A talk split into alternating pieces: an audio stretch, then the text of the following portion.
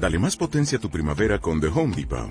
Obtén una potencia similar a la de la gasolina para podar, recortar y soplar con el sistema OnePlus de 18 voltios de Ryobi desde solo 89 dólares. Potencia para podar un tercio de un acre con una carga. Potencia para recortar el césped que dura hasta dos horas. Y fuerza de soplado de 110 millas por hora. Todo con una batería intercambiable.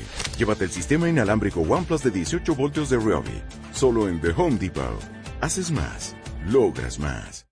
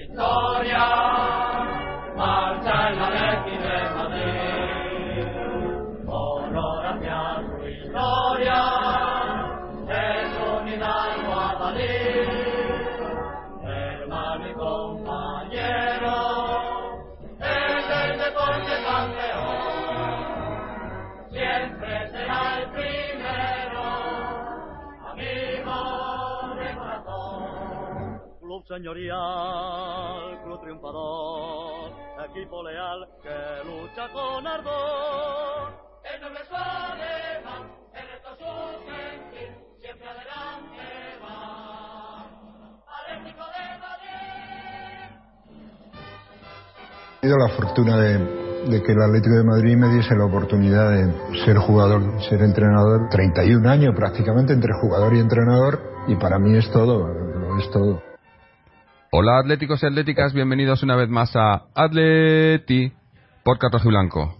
Antes de comenzar el programa de hoy quiero pedir disculpas ya que hemos estado un poco, quizá un poco vagos en los últimos, eh, las últimas semanas. Eh, no hemos llegado a grabar semanalmente, llevamos un par de semanas sin grabar, pero yo creo que merece la pena la espera porque eh, por fin, por fin estamos grabando este especial Luis Aragonés que teníamos pendiente desde hace tiempo y queríamos hacer algo, algo diferente, algo no sé, algo que, que, fuese acorde con, con, la figura de, de, Don Luis. Y yo creo que al final pues lo que la idea que ha salido ha sido ha sido lo mejor que ha sido pues prácticamente invitar a, a, todos bueno a todos todos no porque no se podía pero a mucha gente eh, de diferentes sectores de, de la afición que, que nos cuenten no que, que, nos den su experiencia sobre sobre Luis, sobre los recuerdos que tienen, las anécdotas, eh, no sé. Me imagino que a cada atlético que le preguntes tiene, tiene mil, mil historias de Luis, pero bueno, estos son los, quizá los que mejor representan para nosotros eh, eh, la afición. Y bueno, y vamos a ver qué, qué, no sé, qué ha sido Luis para ellos y para nosotros y, y desde aquí pues eso, rendirle un homenaje que, que se merece y que llevamos tiempo, tiempo para hacer. Eh, sin más, os voy a ir presentando a los invitados, eh, haciendo un poco de introducción de quiénes son los invitados de hoy y luego ya vamos a entrar, pues eso, a hablar de, de Luis, que es, que es lo que toca. Eh, obviamente también está con nosotros hoy uno de los habituales, hoy está con nosotros Fernando. y bueno, empezamos con los invitados. Eh, para empezar tenemos a... Os, los digo a todo de golpe y luego, bueno, vamos introduciendo. Está con nosotros Rubén Uría, que ya ha estado aquí en el programa otras veces, eh, periodista y, ilustre atlético. Hola Rubén, ¿cómo estás? Hola, ¿qué tal? Muy buenas, encantado de estar con vosotros. Muy bien, muy bien. Eh, también está con nosotros Juan Antonio Cantelar, Juan Cantelar, que también ha estado con nosotros anteriormente.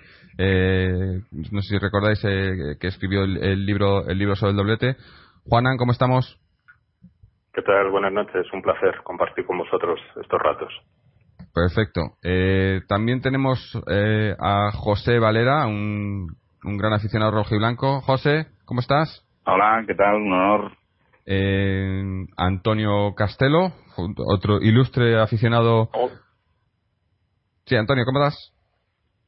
Sí, buenas noches. Encantado también de estar con vosotros. Un placer compartir estos minutos para hablar de Luis Aragones. Perfecto. Y también contamos con, con Billy, otro, otro aficionado muy conocido del Atlético de Madrid. Billy, ¿qué tal? Hola, ¿qué tal? Buenas noches. Pues mira, un saludo fuerte desde Barcelona. Eh, genial. Bueno, y, como ya he comentado antes, Fernando, que no, no te he dejado hablar. Fernando, ¿qué tal? ¿Estamos? ¿Qué tal? Buenas noches. Pues muy contento porque hoy es un día muy especial, porque vamos a hablar del mejor representante de la historia del Atlético, Luis Aragones. Sí, bueno, es que es, es es lo que decía, ¿no? Que podemos hacer un programa de, de a lo mejor de 10 horas y no cansarnos, ¿no? Pero habrá que habrá que ser un poco comedidos. Y no sé si os parece, bueno, no sé si habrá si, si es necesario, pero habrá habrá que contar un poco, ¿no? La, primero eh, quién era o qué, qué ha sido Luis, Aragonés, ¿no? En, en el Atlético. Eh, y, y, luego entramos eh, ya cada uno a contar sus experiencias o sus anécdotas y demás. Así que no sé, eh, Fernando, sé que tienes algo preparado tú para, para contarnos eh, sobre, sobre Luis. Sí. Primero pues. vamos a hablar de la etapa de jugador. Luis Aragones nació el 28 de julio del 38 en Madrid, en el barrio de Hortaleza. Empezó a jugar en el equipo de Pinar de Hortaleza y luego le fichó el Getafe. Tras destacar en el Getafe, le contrató el Real Madrid, pero nunca llegó a jugar en el primer equipo porque siempre le cedieron a varios conjuntos. Por ejemplo, empezó en el Prusulta, que era una especie de filial del Castilla, luego estuvo en el Hércules de Alicante, en el Recreativo de Huelva y en el Oviedo. Eh, ahí en el Oviedo destacó muchísimo y el Madrid no se decidió a pasarle al primer equipo, era la época de que estaba Di Stefano, Gento, Puskas, había una gran competencia en el Madrid y le traspasaron al Real Betis Balompié en a, a, principios de los años 60. Y ahí ya Luis se consolidó en primera división, tuvo unas temporadas muy buenas y entonces en el Atlético de Madrid en el año 64, concretamente en abril, Vicente Calderón una de las primeras medidas que tomó fue fichar a tres jugadores del Betis, Martínez, Colo y Luis Aragones. Por lo tanto, Luis llegó al Atleti en el mes de abril del año 64 y a partir de ahí empezó a ser uno de los mejores jugadores de la historia del Atleti. Estuvo 12 temporadas, jugó 372 partidos oficiales como rojiblanco, marcando 171 goles en Liga marcó 123 goles, es el segundo máximo goleador en Liga. También marcó goles en Copa Europa, en Recopa, en Copa de Ferias, en Copa de la UEFA. Logró incluso un pichichi de la Liga junto con Gárate y Amancio con 16 goles. Y eso que Luis Aragonés era un mediocampista. Jugó 11 partidos con la selección marcando 3 goles. Como nota curiosa, nunca perdió con la selección española siendo jugador y como final su palmarés como jugador rojiblanco fueron tres ligas, dos copas generalísimos, una subcampeonato de la Copa Europa con su gol célebre, dos subcampeonatos de liga, un subcampeonato de copa, otra semifinal de la Copa Europa y otra semifinal de la Copa de Ferias. Por lo tanto, ya como Luis fue una leyenda como jugador en Atlético de Madrid. Joder, que estaba diciendo títulos parecía que no ibas a parar nunca. Eh, la verdad que no sé, como jugador eh, si os parece, empezamos por eh, los que los que le hayan visto como jugador. Yo no he tenido esa suerte, pero sé que de los que estamos por aquí sí que sí que tenemos alguno, ¿no? Por ejemplo, eh, estoy seguro que Antonio Castelo lo recuerda lo recuerda vivamente, ¿no? Pues desde luego, yo le recuerdo a Luis de haberle visto jugar en el Metropolitano, siendo yo crío. yo tengo una foto que guardo con mucho cariño que tuve además el placer de regalarse a él hace años eh, un partido de la temporada de la temporada 64-65 eh, que le ganamos 4-0 al Atleti de Bilbao le metió creo recordar fueron un par de goles eh, a Iríbar. Eh, y entonces efectivamente hay una foto que se le ve marcando un gol de, cabeza en, en a, a, Iríbar como os digo y detrás de la portería eh, se nos ve a mi padre a mi tío y a mí. Y, y, bueno, pues esa foto que la tengo, la tengo guardada, la tengo escaneada, algunos yo creo que la habéis visto, Fernando yo creo que la ha visto. Eh, bueno, pues eh, cuando, cuando él entrenó a la Leti eh, el año de segunda, eh, pues yo se la llevé, se la regalé, eh, bueno, me pareció, me pareció eh, un detalle bonito y me acuerdo de un partido inconmensurable con el Cagliari, eh, que metió los tres goles de, de la Leti, me acuerdo eh, el gol el primer gol en el, en el, en el estadio del Manzanares. Son muchos, muchos recuerdos como jugador. Yo creo que fue una enseña, por supuesto, el gol de, el gol de la final de la Copa de Europa. Eh, bueno, o sea, eh, todos lo sabemos, ¿no? Él estaba gritando gol cuando estaba saliendo el balón del pie. Eh, yo le estaba diciendo a mi padre, lo mete, lo mete, eh, desde, desde que colocó el balón en el, en el suelo. Lástima que luego había terminado de otra forma. Claro me acuerdo de Luis, un, un fenómeno. Mm. Bueno, eh, libre cualquiera para, para, para entrar, comentar, comentar lo que quiera.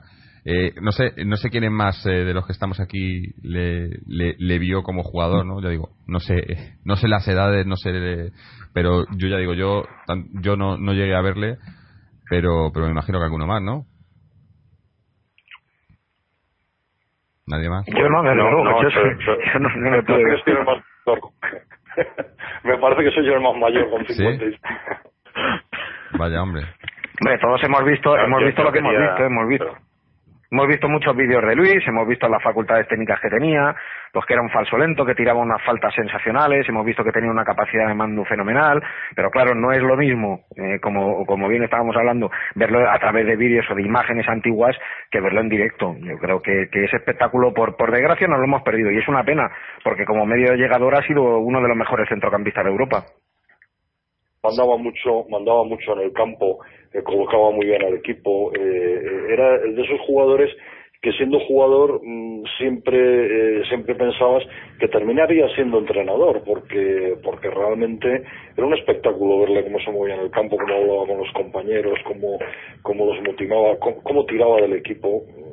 Era un tipo realmente realmente importante probablemente los mejores jugadores eh, de los más completos que he visto yo en un campo de fútbol Yo, yo no tuve la, la suerte, la suerte de verle, pero la verdad es que siempre, eh, cuando hablo de Luis Aragonés, siempre eh, trato, trato de, de hacer una especie de paralelismo con el cine y a mí siempre me recordaba, tanto como jugador como entrenador, como ese, ese tipo de, de, de hombres de confianza, hombres con los que dices, como bien dice Antonio, eh, jefes, o sea, realmente, o sea, jefes natos, líderes natos, realmente que no le, que como decía el Cholo Simeone recientemente, el, el liderazgo no es algo que se aprende, o se tiene o no se tiene.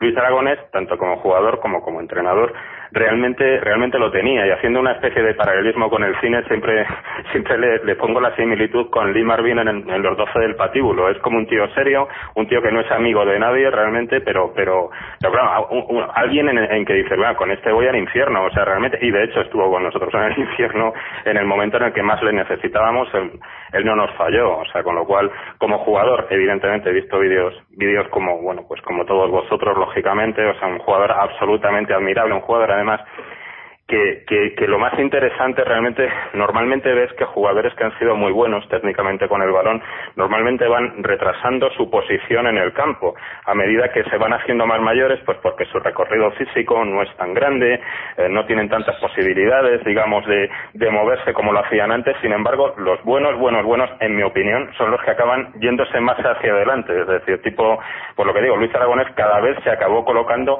más en punta, eh, lo cual también demuestra, eso sí, pues una capacidad eh, estratégica, una capacidad de administrar los recursos técnicos fabulosos que tenía, junto con la decadencia física lógica que puede tener un, hombre que con 30 y bastantes está jugando una final de la Copa Europa, eh, eh, esa inteligencia sobre el campo, ese saber eh, qué, qué es lo mejor que se puede hacer en cada momento, es algo que entiendo que ha caracterizado la, la vida de Luis Aragonés como futbolista y, bueno, y después podríamos hasta meterlo como, como entrenador. Mm.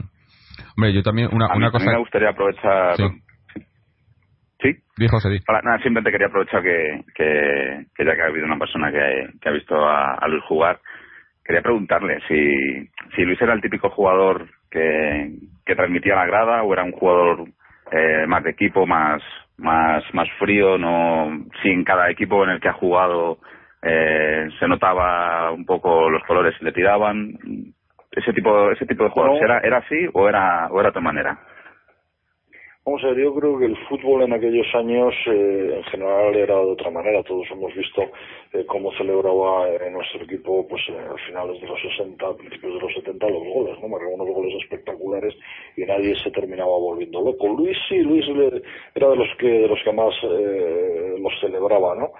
Eh, pero mm, pero vamos a ver, no, quizás era quizás era más jugador de, de equipo, o sea, quizás nos fuimos dando cuenta eh, a medida que iban avanzando los años de, de lo que era Luis, por esto que os digo, ¿no? Porque se le veía en el, campo, yo era muy crío, eh, pero yo me acuerdo que se le veía en el campo hablar con los compañeros, que se le veía eh, se le veía colocarlos, eh, que tomaba tomaba el mando pues sin grandes espavientos, o sea, no era no era el típico jugador estrella que, que bueno que, que eh, vemos hoy en día, no, era en esto era mucho más discreto, pero sí sí que se notaba que se notaba que estaba en el campo y sí que se notaba que eh, que mandaba y que, que ordenaba que ordenaba el equipo, sí. Mm. Yo lo que quería comentar es que también era un, un- una tanto como jugador como entrenador una persona que eh, leía mucho el fútbol, ¿no? Y el, eh, es una cosa que, además ahora últimamente se ha, dejado de hacer mucho, ¿no? El, entender los, los estados, ¿no? El momento del partido, de los jugadores. Eh, no sé, ahora, ahora ha salido un poco a la luz con todo el tema este de, cuando, cuando salió el, el vídeo de la Eurocopa y demás, ¿no? Recuerdo una charla en la que les está diciendo a los jugadores, ¿no? Cómo cómo, cómo cabrear al jugador este porque ya le han sacado una tarjeta y, y él sabe, sabes que si le dices esto y le dices lo otro y tal, y, y, que eso es, eso es el fútbol para él también, ¿no? El, eh, entender el fútbol no solo como, como un deporte, sino como todo lo que, lo que pasa dentro del campo, ¿no? Y la, todas las facetas, ¿no? Y yo creo que eso es una cosa que últimamente muchos jugadores han, eh, se ha dejado un poco de lado, ¿no? Y bueno, quizás un poco también el, el fútbol, el famoso fútbol moderno, ¿no? Pero pero era un hombre que entendía todas estas estas historias no y, además eso y las transmitía muy bien no y la gente lo ya ves, ves eso se lo explicaba a la selección a, los jugadores de la selección que dice bueno esto es ya eh, esta gente ya sabe todo pero todavía tenía mucho mucho que enseñar no lo que yo siempre he dudado es de si en la época de, de Luis de jugador era el, el mayor ídolo de la afición o estaba repartido no sé si Antonio lo recuerdas, si, era el jugador más querido por la afición o en ese momento a lo mejor era Gárate o era Calleja o estaba más repartido. Pues me parece que no te va a poder contestar porque se nos acaba de se nos acaba de ah. caer, voy a llamarle de vuelta, pero porque en, esas épocas nunca había yo creo tanto de como ahora de ser de un jugador concreto. Lo que pasa también es que había tanto donde elegir. que claro, es complicado. Si tienes a, a Mendonza, tienes a, tienes a Collar en determinado momento, tienes, tienes a Delardo, tienes lo que dices, a Calleja, tienes, realmente, ojalá, ojalá todas las épocas hubieran sido igual, realmente. Y encima tienes a Luis, imagínate. Y como, no existía Mendes, pues sabías que más o menos los jugadores se podían quedar más tiempo, ¿no? Claro. Sí, eso, eso sí. No, yo lo que yo lo que creo es que bueno, ídolo ídolo como tal, como como reclamo de, de, toda una afición o bandera de toda una afición, yo creo que desde luego sin haber vivido in situ aquella época siempre te quedan los recuerdos y con la gente que hablas de esa época siempre te dicen un poco que el referente, el gran reclamo de la afición era Gárate ya en la segunda etapa eh, y luego probablemente pues en la primera pues hubiera sido Collar no lo que pasa que yo creo que Luis es fuera de serie, fuera de categoría en ese sentido, porque Luis me parece que todo el mundo sabía que era jefe. Yo creo que hay mucha gente de ese vestuario de aquellos años que te dice que directamente en aquellos años, cuando Luis era futbolista, le llamaban jefe jefe, ¿cómo estamos? Jefe, ¿qué tal? Eh, jefe, me cambio de banda, jefe, pásame el balón. Si ya le llamas jefe a alguien que está en tu propio, en tu propio equipo, ya asumes que va a ser el, líder mm, sin discusión del equipo y eso era Luis, un líder. Y luego, efectivamente, pues en cuanto fue entrenador, la famosa frase, ¿no?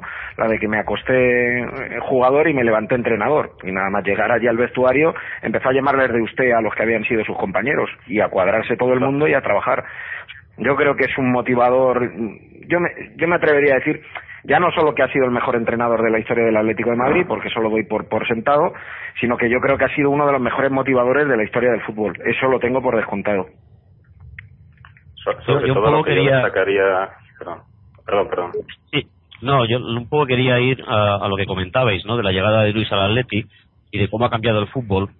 Yo de lo que tengo recuerdo, de lo que he podido leer, ¿no? y lo que me acuerdo es que, Luis habla siempre de, del respeto que él tenía por la jerarquía, ¿no? Es decir, él cuando llega al Atlético de Madrid cuentan dos anécdotas, no sé cuánto, cuánto hay de realidad en estas anécdotas o cuánto hay de mito, pero hablan aquella anécdota de las botas de collar, ¿no? Que Luis fue al vestuario, cogió las botas de collar, que era el líder indiscutible de aquel equipo, que era la estrella, y, y le limpió las botas a dejárselas relucientes, y que él además utilizaba el vestuario del segundo equipo. Es decir, no, no, hasta que no le invitaron a participar del vestuario de, la plantilla titular, Luis no, no, no, se atrevió a entrar allí. Y, además, Luis no llega al Atlético como un cualquiera, es decir, que Luis en el Betis ya ha destacado como un buen jugador, y aquí seguramente Fernando me corregirá si me equivoco, pero yo diría que Luis en el Betis ya ha debutado en la selección española. Es decir, él, él llega... De, de memoria no me acuerdo, pero si no debutó estaba a punto porque llegó como siendo uno de los mejores mediocampistas de España. De hecho, el Madrid no le fichó y le criticaron muchísimo de que le hubieran echado y que luego no lo fichara cuando destacó tanto en el Betis, pero el Betis se adelantó y le fichó. Bernabéu siempre cuenta la anécdota que es uno de los mayores fallos de la historia del Madrid en no haber contado con Luis Aragonés.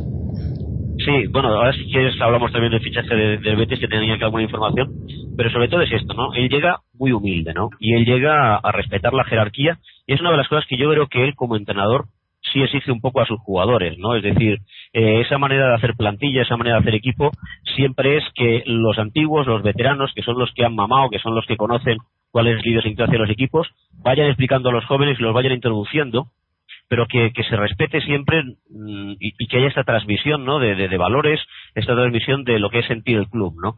Y yo creo que eso Luis siempre lo, lo, cuenta muy bien, ¿no? Como él fue aprendiendo lo que es el Atleti justamente pues en el vestuario, ¿no? Justamente a través de Collar, justamente a través de Adelardo, justamente a través de los veteranos que fueron los que le iniciaron, ¿no?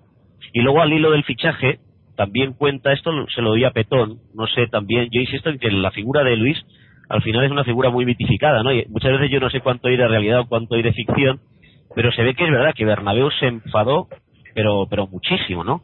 Y dijo, ¿cómo narices habéis dejado perder a este tío?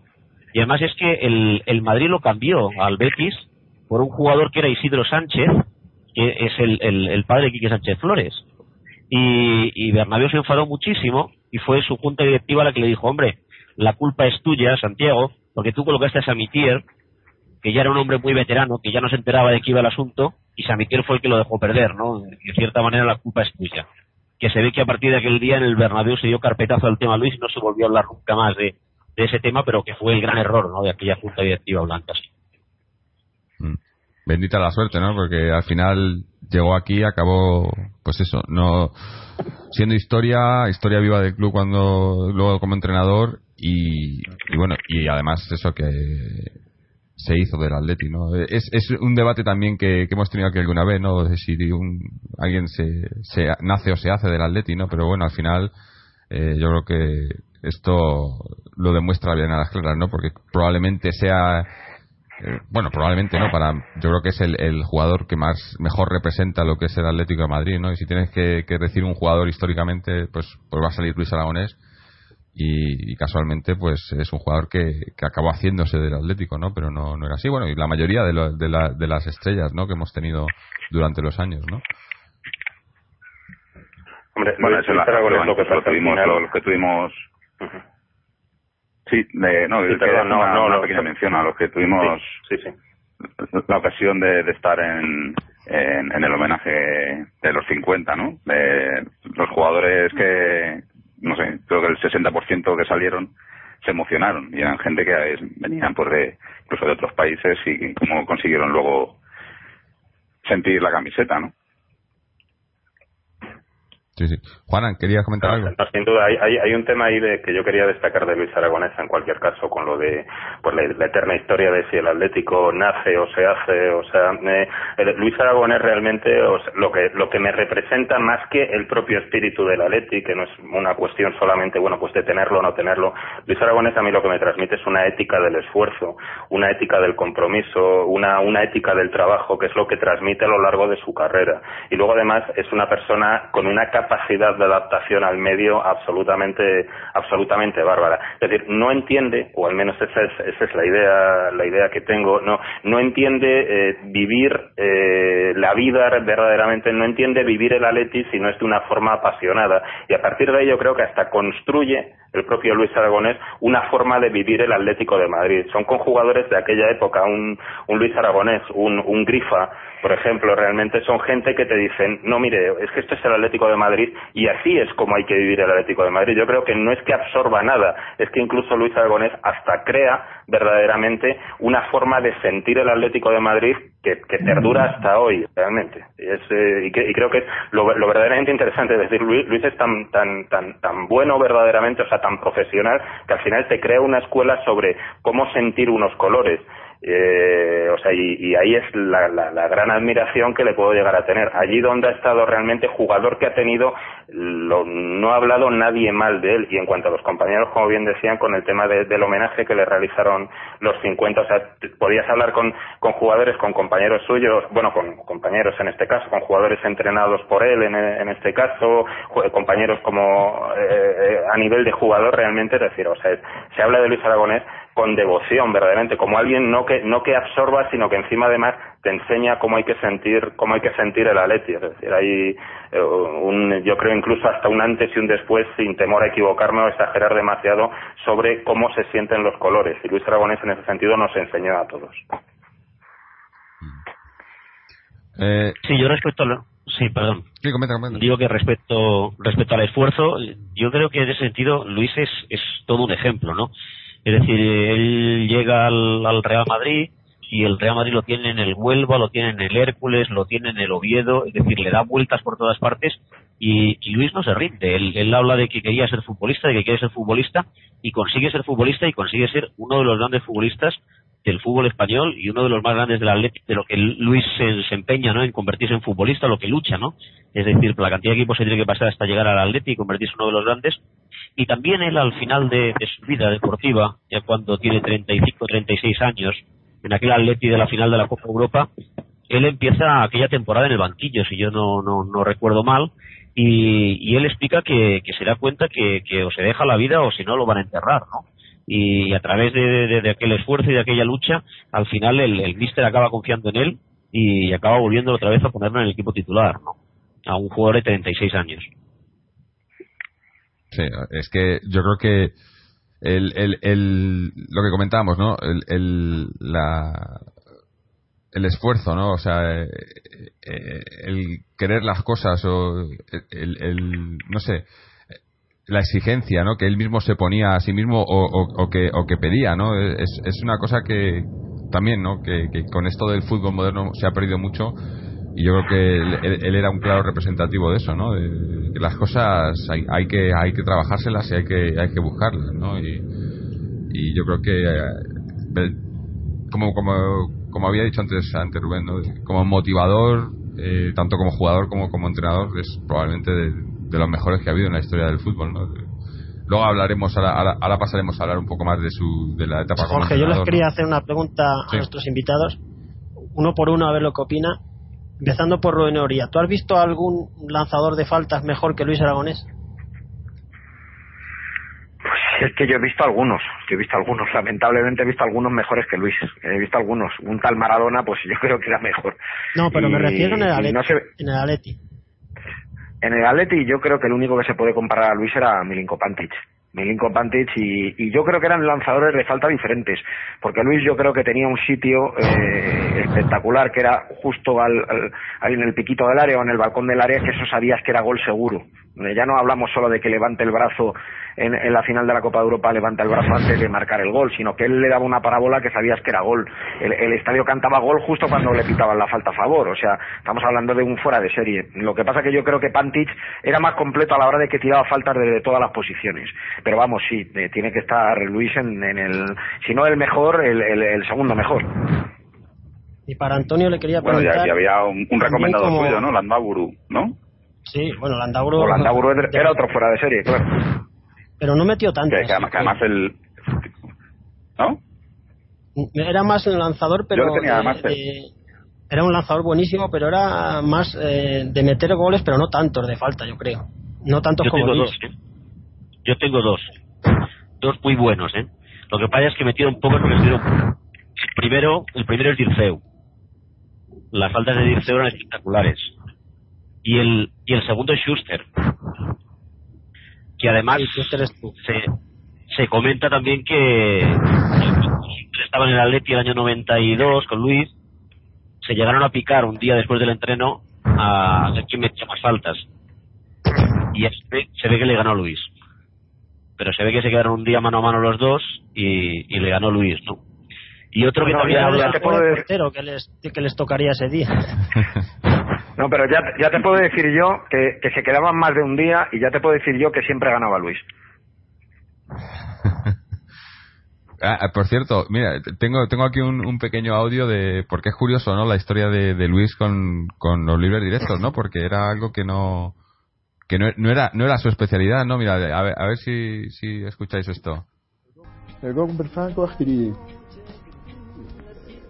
Bueno, una, está bastante de 10, metía 6, 7 y tal, y, y, aprendí de mayor, o sea, había Baldo, un jugador del Valencia, y le dije a un jugador que nos vino del Valencia, se llamaba Urciaga, digo, ¿cómo le pega a Ibaldo y tal? Y aprendí de mayor, pero llegué, me quedaba entrenando y sí, los golpes francos tenía bastante efectividad. De, eh, eh, siempre mencionaba a Luis Aragonés a Baldo, jugador del Valencia, también de eso, de, de, finales de los 60, y, y bueno, sí, evidentemente, bueno, sí, si aprendió de él, bueno, bueno sería, realmente, yo no pero bueno sería, o desde luego lo sacó un aprendizaje fantástico, vamos. Pero no es no es Baldo el que le enseña, mm, es otro compañero de no, Baldo. No, no, es, no es el que le enseña, que se fijaba en él. No, no, que se fijaba en él, es lo que comentaba y tal. Urtiaga, Urtiaga, un jugador que luego estuvo en el Atleti. Sí, ese jugador vale, vale. jugó el Mestalla, jugó en el Mestalla y allí conoció a Baldo. Y fue el que le explicó a Ah, Luis vale, vale. Sí, sí. a Baldo de tirar las altas. Y Luis dice que él no tenía mucho talento, lo que pasa es que ensayaba mucho. Dice, yo aprendí aquello y dice, luego ya todo era practicar, practicar y practicar.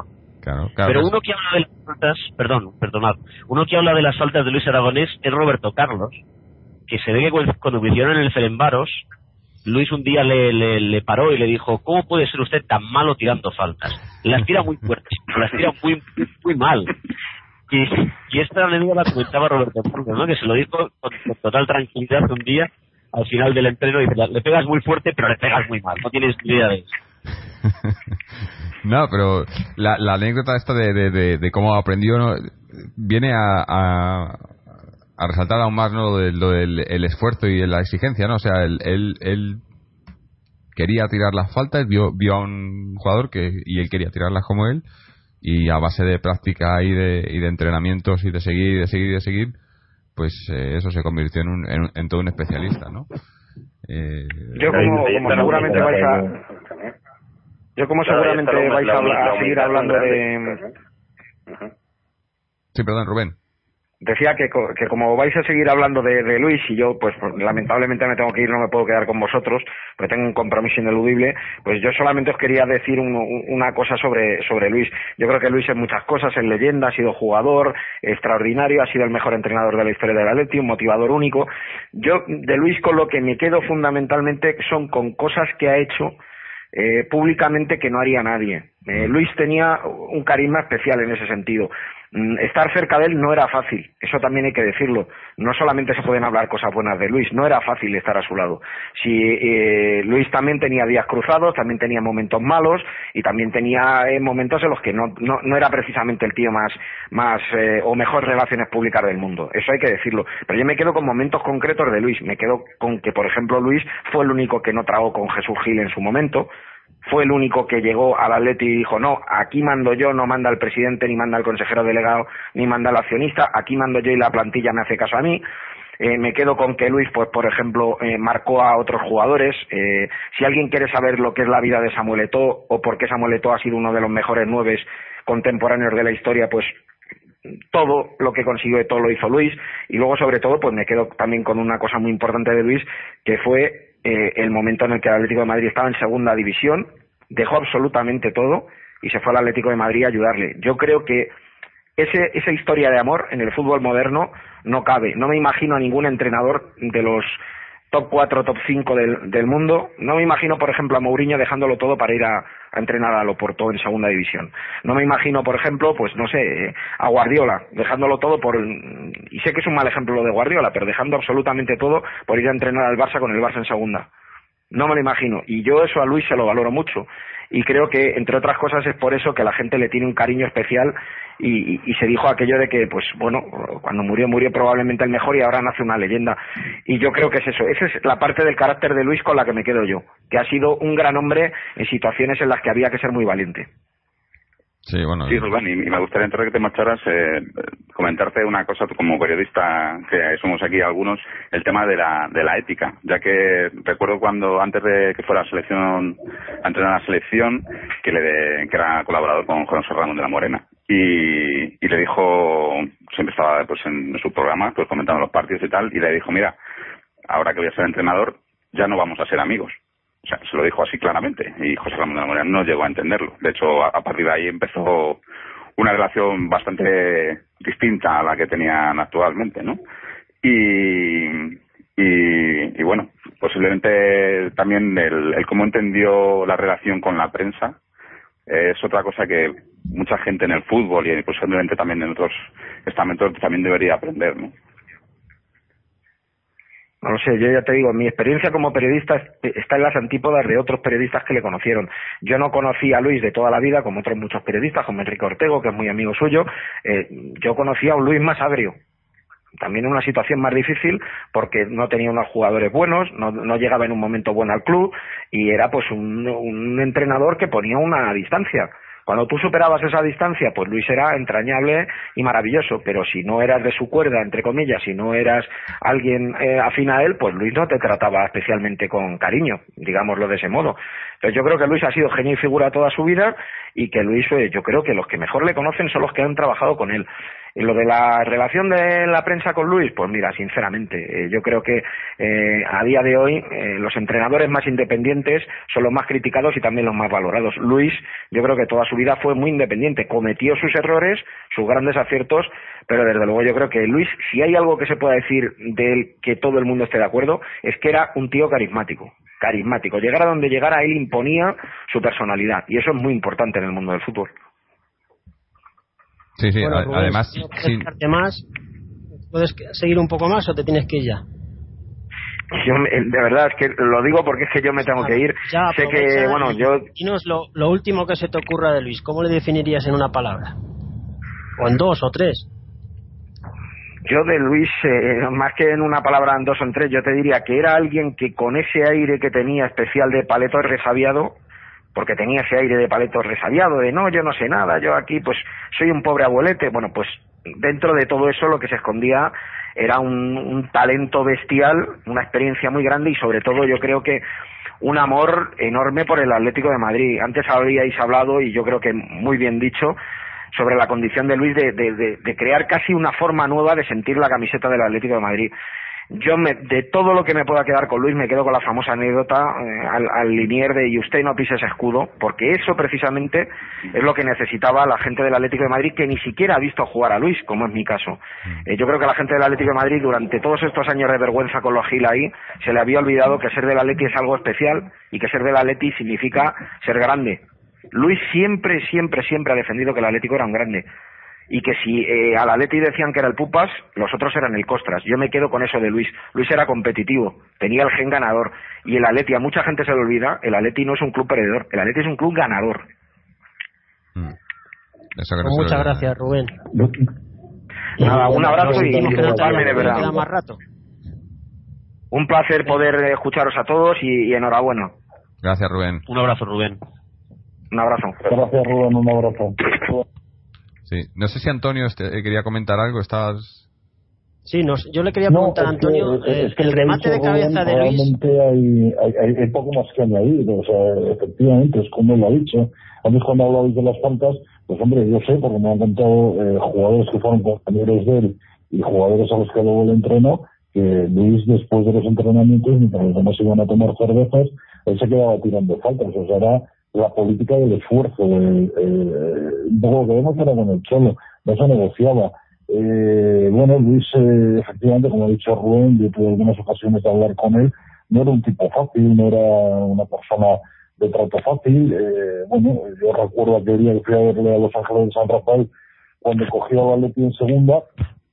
Bueno, conseguimos emocionarnos los dos, ¿no? eh, algunas cosas que bueno pues que, que están y efectivamente como ha dicho Rubén o sea el detalle el detalle de después de sus peleas con los Gil que era sabido y conocido eh, el detalle de, renunciar a lo que renunció por coger a una lección en segunda división yo estoy seguro que esto no lo hubiera hecho absolutamente absolutamente nadie eh, bueno, eh, a él le prometieron cosas que luego, luego no le dieron cuando la lucha regresó a primera división.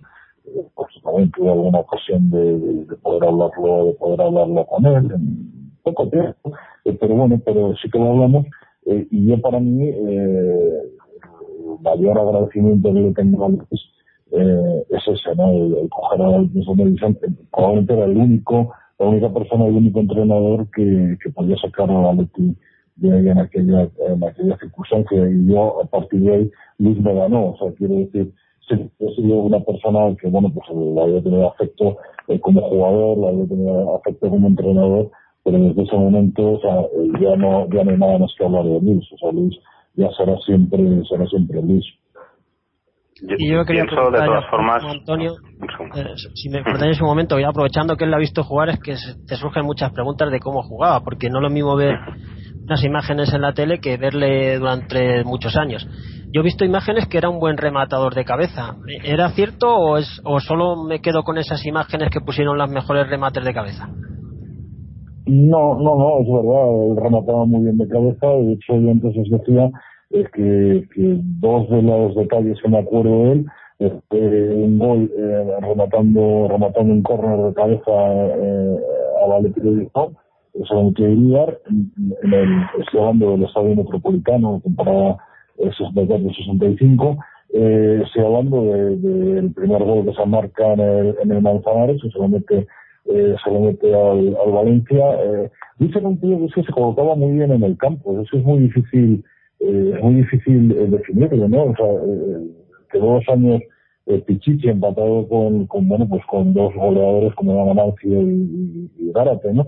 Eh, es que era un tío que jugaba por todo el campo, o sea, es que era, eh, era una persona, era un jugador que, que bajaba, bajaba al centro del campo a buscar el balón, eh, lo subía, como digo, se colocaba muy bien a la salida de los córneres, iba bien por arriba, iba bien por abajo. Era un tío muy completo. Eh, quizás, a ver, no era un jugador que, que puedes decir, no sé, el regate que tenía el fuerte en aquella época era espectacular, o, eh, o el, no sé, la habilidad de Gárate en el área. Es que era un compendio de todo, era un tío luchador, era llegador, era batallador, se colocaba bien, tiraba muy bien, como habéis dicho, eh, las faltas, era un tío muy, muy completo, mandaba mucho en el campo. O sea, yo lo que recuerdo siempre era, le recuerdo mucho hablando con sus compañeros, era un tío que hablaba mucho en el campo, los colocaba muy bien. Eso me acuerdo, me acuerdo perfectamente. Sí, Quizás. ¿no? entendiendo... Sí, no, no, sí, sí. No, que decías que quizás no era el tipo de jugador fenómeno, como antes nos hemos mencionado, por ejemplo, Irseu me parecía un grandísimo jugador, Bernardo Suster un magnífico jugador, pero quizás no era un jugador eh, que digas, bueno, era, uf, pero, pero era un tío muy completo, era un tío que, que, no destacaba por nada y destacaba por todo. Mm. Hay una jugada, Fernando, que, que los que la han visto dicen que la repetía que el Atleti mucho, que empezaba en, en banda derecha con Ufarte. Ufarte era un tío de dribbling fácil y lo que hacía Ufarte era buscaba el centro desde la banda Garate arrastraba la defensa y era Luis el que remataba bastante solo habitualmente. Dicen que esa jugada la Leti la hacía, la hacía mucho. No sí. sé si... Sí, verdad, sí, sí. sí, sí Eso es lo que comentan mucho. Y además hablan de, de pues esto, ¿no? Mm, que Luis era un tío que saltaba, y eso es verdad, ¿no? Los partidos que yo, he podido ver, evidentemente todos en, diferido, saltaba de una manera un poco extraña, ¿no? Con los hombros juntos, y, siempre intentaba rematar con la frente, pero la verdad es que remataba bastante bien. Yo le he visto bastante goles. Decir que en los vídeos que se pueden ver por, por internet o lo que han llevado a poner en la tele, sí que remataba bastante bien, sí. Bueno, si os parece ahora vamos a pasar a, a la etapa de, de Luis como entrenador, que, que esa sí que creo que la hemos vivido prácticamente, bueno, no la hemos vivido todos, ¿no? Yo creo. Eh, ya no solo en el Atleti, sino obviamente en la selección, pero eh, estábamos, bueno, obviamente ha salido ya eh, en durante la conversación, ¿no? Pero fue fue muy curioso como eh, hasta para eso, ¿no? Para eso fue fue único, ¿no? Como como de un día a otro, ¿no? Del día a la mañana, pues eh, como decía él, eh, se acostó jugador y se levantó entrenador, ¿no? Eh, Fernando creo que tiene un poco un, también un, algo algo que contarnos sobre sobre esto antes de que empecemos sí. a, a detalle. La etapa la etapa de Luis como entrenador empezó de una forma histórica e inaudita porque no yo no conozco ningún caso de que un jugador de fútbol el domingo por la noche se calce las botas y el lunes por la mañana se calce las botas para jugar ya no como si no ser el entrenador. Fue un caso increíble no sé si habrá algún caso en toda la historia del fútbol de que pases, seas un domingo jugador y un lunes seas entrenador y del mismo equipo. O sea, tienes que dirigir a los compañeros con los que hasta, hasta hace un momento han sido tus amigos y has compartido todo tipo de anécdotas. Y Luis lo hizo en la temporada 74-75, estaba ya en prácticamente era su última temporada como jugador, se había quedado con el amargo sabor de no ganar la Copa Europa y siguió un año más porque él se veía en forma, pero en, a finales de octubre empezó a ir el equipo un poco mal y fue destituido Juan Carlos Lorenzo y entonces eh, el presidente de Atleti, Vicente Calderón, lo pensó muy claramente. Luis Aragonés tenía el carnet de entrenador, había hecho los cursos anteriormente, o sea, ya, él ya tenía pensado dedicarse al, al, banquillo y en un día pasó de ser entrenador, de jugador a entrenador. Y en esa primera temporada ya consiguió un éxito porque consiguió la Copa Intercontinental y eso fue fundamental porque le catapultó totalmente. Luego ya siguió varias temporadas más consiguiendo una Copa del Generalísimo en el 76, una Liga en el 77, o sea, en las tres primeras temporadas consiguió un título. Luego en el 78, que fue su última temporada en la primera época en el Atleti, ahí no consiguió nada, llegó a, las, a los cuartos de la Champions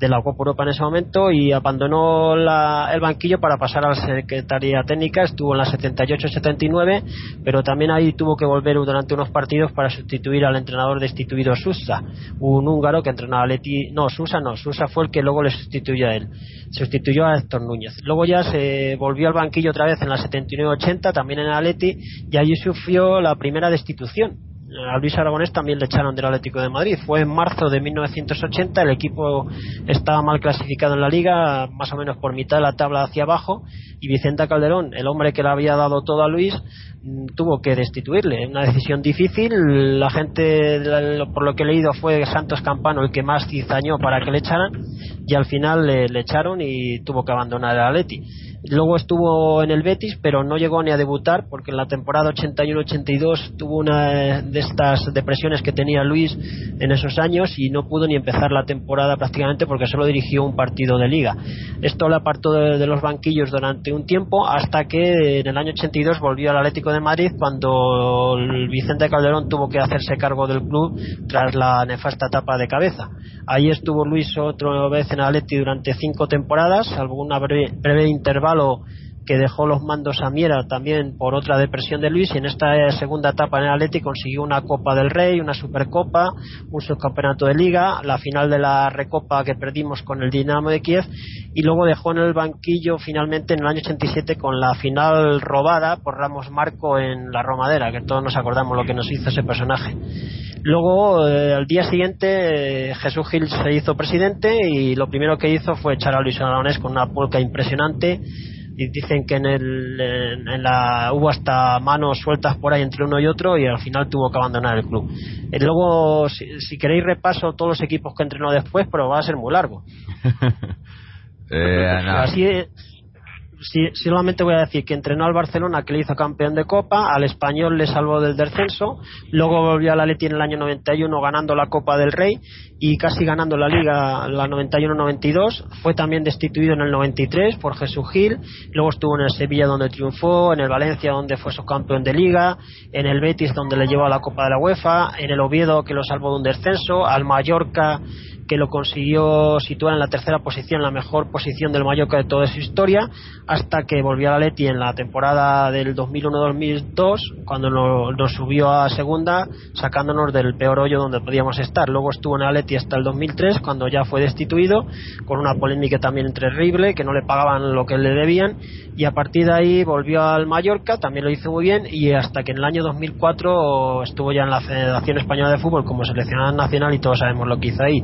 Cambió la historia del fútbol español y nunca más volvimos a hablar de que la selección jugaba mal al fútbol y no ganaba. Luis fue el clave, ganamos la Eurocopa y tras la Eurocopa eh, fue destituido del cargo, no le renovaron, estuvo entrenando unos meses en Turquía y ya no volvió a entrenar más.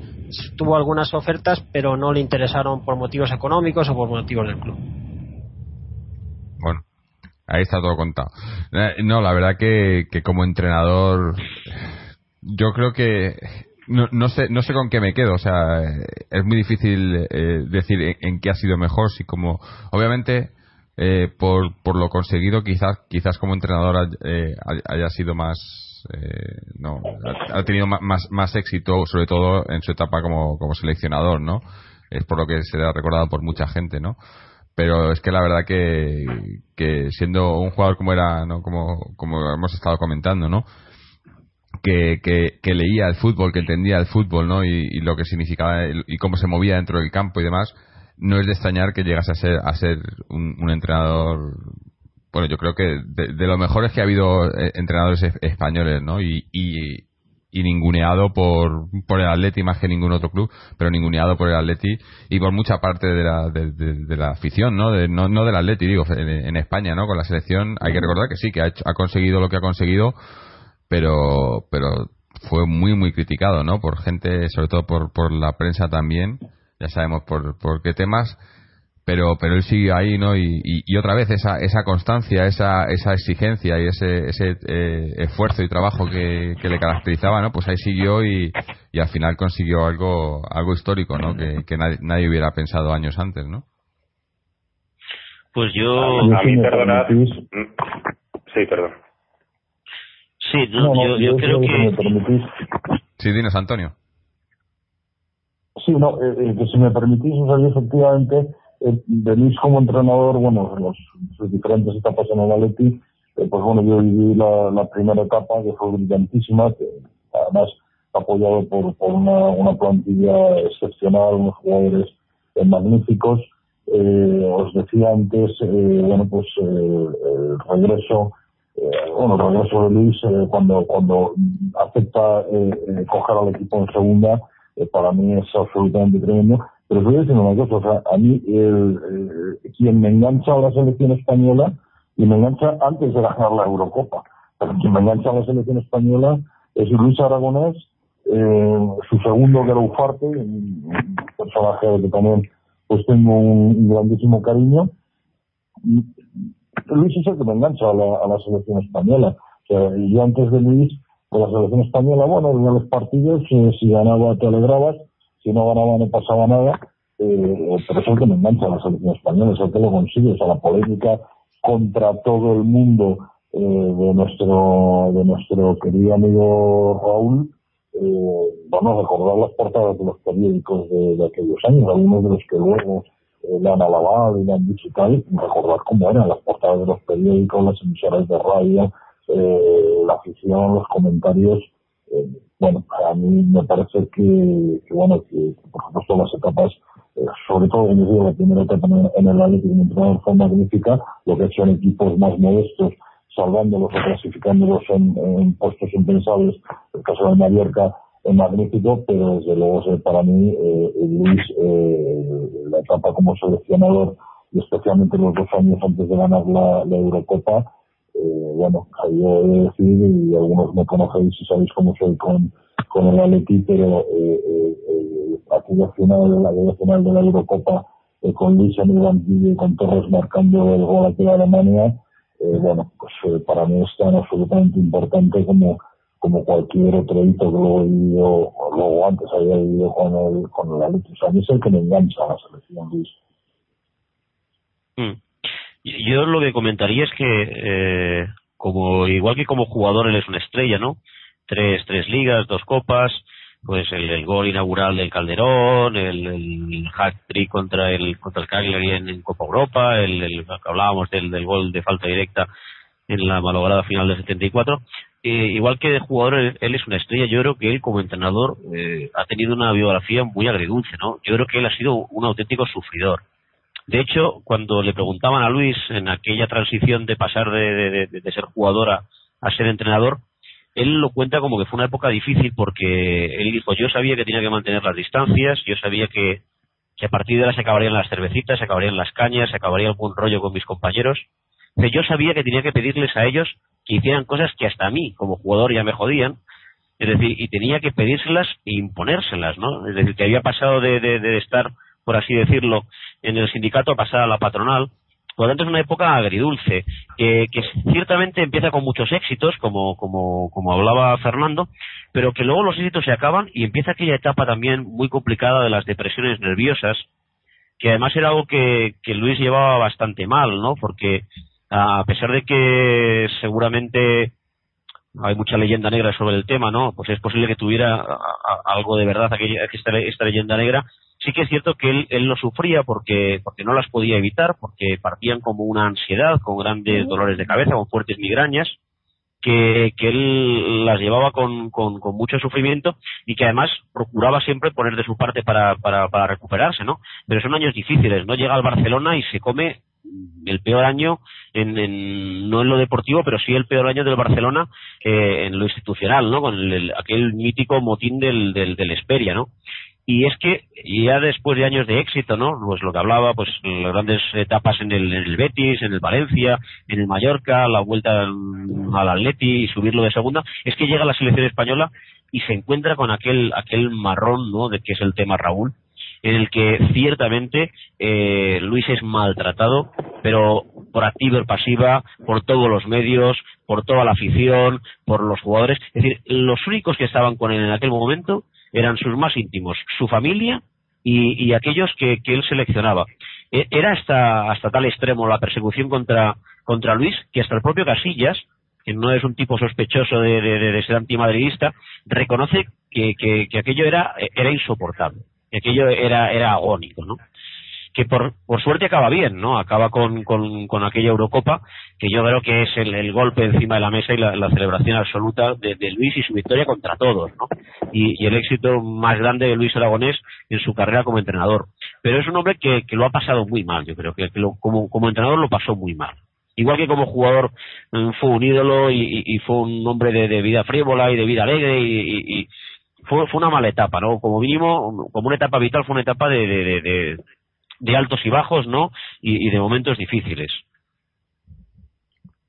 Eh, yo, yo solo quería hacer, disculpadme, una, una pequeña, cambiando un mínimo de tercio eh, sobre Luis Aragonés, quería hacer un, un pequeño análisis futbolístico, eh, en este caso, porque creo que también históricamente, prácticamente hasta que no gana la Copa de Europa, la Eurocopa con, con la selección española, eh, siempre Luis Aragonés es considerado eh, por la prensa en general, por el aficionado, como un entrenador de contragolpe, lo cual creo que es tremendamente injusto realmente, porque vamos a ver, o sea, sobre todo yo lo que destacaría de Luis Aragonés es, como decía anteriormente, su capacidad de adaptación al medio, su capacidad de decir, tengo estos jugadores, tengo estos recursos y los voy a utilizar de la mejor forma posible. Su capacidad de tratar de sacar eh, rendimiento, de sacar rendimientos de, jugadores cambiándolos de posición donde nadie esperaba que bueno que se pudiera jugar de esa forma. Es decir, yo con respecto a, me acuerdo del Atleti de los 80, que era un, un Atleti pues de los primeros 80, digamos, mediados 80 eh, es, una, es un Atleti con poco dinero verdaderamente, un Atleti que al final, bueno, pues se va construyendo sobre todo a base de cantera, pues con los Julio Prieto, con, los Marina, Ruiz, eh, Mejías, eh, Rubio, este tipo de jugadores, y lo que te va construyendo es, es, un equipo que, según puede, decir, por supuesto que explota el contragolpe, claro que sí, evidentemente, y los equipos de Luis Aragonés lo tenían perfectamente aprendido, pero no eran equipos defensivos que se echaran atrás necesariamente y salieran bien, no, es que jugaban muy bien al contragolpe, además de, de vez en cuando, jugar muy bien al fútbol. Yo recuerdo, recuerdo partidos que no se juegan al contragolpe, por ejemplo, eh, en, aquella, en aquella recopa, eh, recuerdo el partido de ida, no el de vuelta ya que fue como muy épico, pero el de ida con el Bayer Werdinger en, la, en las semifinales, que el partido del Calderón eh, ni contragolpe ni nada, es un auténtico asedio, es un partido que se gana al final con un gol de Julio Prieto que pega en el palo y entra, es un, es un asedio y es una, una lección de cómo jugar bien al fútbol. Ya mejor no hablo en los años 70 de aquel partido que luego fue desgraciadísimo en la eliminatoria contra el Hamburgo, que es que no se puede jugar mejor al fútbol y no tiene nada que ver con el contragolpe, es decir, eh, eh, Luis Aragonés se adapta a lo que tiene y luego no solamente se adapta a lo que tiene, sino que encima al final de su carrera como entrenador crea una forma de jugar que es la de los bajitos en la selección, eh, eh, creando un estilo que en el momento en el que se, se ha acabado su legado, perdónenme, pero se ha acabado y se ha acabado como lo hemos visto en este último mundial, es decir, ahora mismo a ver quién coge el testigo de lo que creó Luis Aragonés, de lo que fabricó la cabeza de Luis Aragonés. Bueno, es que, es que fue capaz de subir un equipo, y qué equipo si, si lo recordamos de segunda a primera, y un equipo en segunda división no sube a primera jugando al contraataque, ¿no? No, no, juega, juega lo que necesita. Yo recuerdo aquel tiempo, precisamente, evidentemente, es uno de los días para mí más emocionantes, dentro de los más tristes de mi vida como atlético, más emocionante escuchar aquella, aquella tarde en la que ganamos en Getafe, gana el Tenerife con un gol extrañísimo en el campo del Levante y no subimos y, estar absolutamente destrozado y oírle por la noche diciendo a Jesús Gil, madre mía, además el sapo que se tuvo que tragar Luis Aragonés, tranquilo Presi que mañana estoy ahí. El mayor que había quedado tercero y va a jugar la Champions. Y a partir de ahí realmente se ve que sí que está la mano de Luis Aragonés y se trae jugadores y dice, Dios mío, ¿qué me está trayendo? Me está trayendo lo que necesita, es decir, me está fichando a tíos como, a García Calvo, que era de lo mejorcito, de lo más potable que había entonces, pero me está trayendo a Otero, a Carreras, me, me, me, está, me, está trayendo aquí una serie de jugadores que dicen, no, no, tráigame esto al Mono Burgos, que, es, que es lo que yo quiero para subir, que quiero un equipo de hombres, es lo que me da la impresión, quiero un equipo de hombres, quiero un equipo de profesiones, quiero un equipo para subir. En ese momento no era un equipo para jugar ni bien al fútbol ni, ni, ni leches, ni historias, quiero un equipo para subir. Y él fabricó un equipo para subir. Eh, valorémoslo en su, en su justa medida porque justo el año anterior el Atlético de Madrid no tuvo ni idea de cómo se construía un equipo para subir y así lo padecimos todos realmente, con lo cual eh, eh, lo, que destacaría de Luis Aragonés no es ni entrenador de contragolpe ni entrenador de nada, es gran entrenador, gran profesional y sobre todo un, un tipo con una capacidad de adaptación a lo que tenía de sacar los máximos recursos de lo que tenía, ciertamente, bueno, que, que creó escuela en mi opinión además es que se adaptaba a muchos estilos, porque en los años 90, que estaba de moda el 5-3-2, fue de los primeros entrenadores que en España lo aplicó. En el Atleti lo aplicó, lo aplicó en el Valencia de forma magnífica, en el Sevilla, en el Betis. O sea, que era un hombre muy leído en el fútbol, que siempre estaba a la última novedad, que estudiaba muchísimo los partidos y que no estaba anclado en el pasado ni mucho menos, sino que hasta el último año que estuvo entrenando estuvo al, máximo de la modernidad que había en el fútbol. Se adaptaba perfectamente y va por delante de incluso de los entrenadores entre comillas más jóvenes que venían con más fuerza, pero Luis los repasaba auténticamente porque era un vicioso del fútbol. ¿eh? Veía fútbol siempre, estaba siempre estudiando con su carpetilla y era daba una imagen a lo mejor de que no preparaba los entrenamientos, los partidos y era absolutamente todo lo contrario, era un trabajador nato. Mm. Mira, os voy a leer una. hemos pedido a los a los seguidores que nos, que nos manden, eh, pues no sé, anécdotas o experiencias que tengan sobre Luis o algo que comentar. Y os voy a leer una que nos ha mandado un, un oyente, Emiliano, en el que cuenta que él, él es, eh, cuando él era chaval, eh, Luis entrenaba al, al Atleti en, en el campo de la Moros y, mm. estudiaba, es un decir yo en aquella época cerca del Amorós, y de cuando en cuando, qué mejor para hacer nuestras pellas que ver un entreno de nuestro Atlético de Madrid. Curioso que en una misma clase éramos unos cuantos atléticos, acostumbrado como estaba a ser el único. Pues bien, en uno de estos entrenamientos, si no recuerdo mal los nombres, estaba Luis en el centro con algún ayudante y corrían los jugadores en el campo, habiendo un trío que estaba tocándole la moral al míster no eran otros que Diego, Ferreira y López, que se traían un cachondeo curioso toda vez que su carrera era a espaldas de Luis. Cuando pasaban por delante disimulaban, igual que disimulando se iba acercando él eh, botellas hacia su persona, botas o algún objeto arrojadizo que francamente no recuerdo. En una de las vueltas, y entre gritos de ¿se creen ustedes que me chupó el dedo?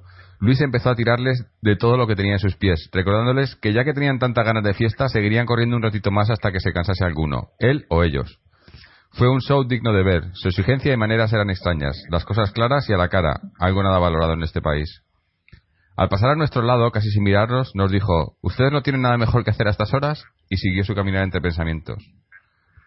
Bueno, esto es una, una, de las anécdotas, ¿no? Y yo creo que, que, habrá, habrá miles, ¿no? Pero eh, eso, que, parecía, eh, mucha gente pensaba a lo mejor que no, que no estaba, ¿no?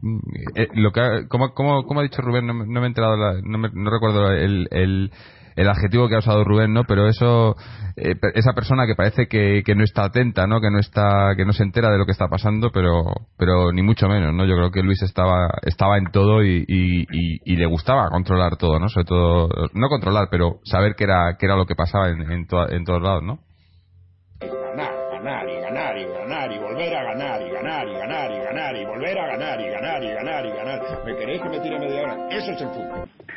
A, mí sí me, gustaría destacar, saliéndonos un poco de, tema, si me lo permitís un, momento, Eh, lo que es Luis incluso ya muerto, porque para mí es, un poco, voy a cumplir 40 años y no he vivido, no he vivido la, etapa como jugador, solamente la etapa como entrenador.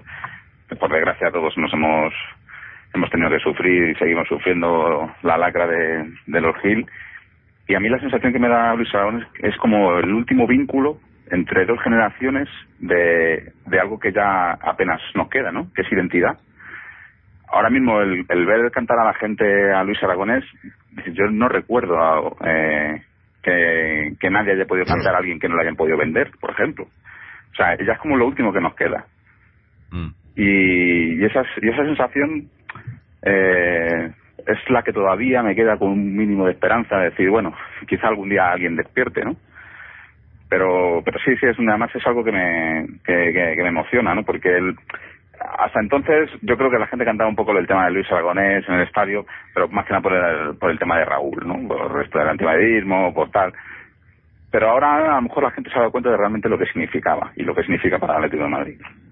No se sigue con otros jugadores eh, que espero que sea dentro de muchos años, eh, de los veteranos les, les ocurra, pues bueno, pues lo que tenga que ocurrirnos a, todos en la vida, si se han recordado de la misma manera.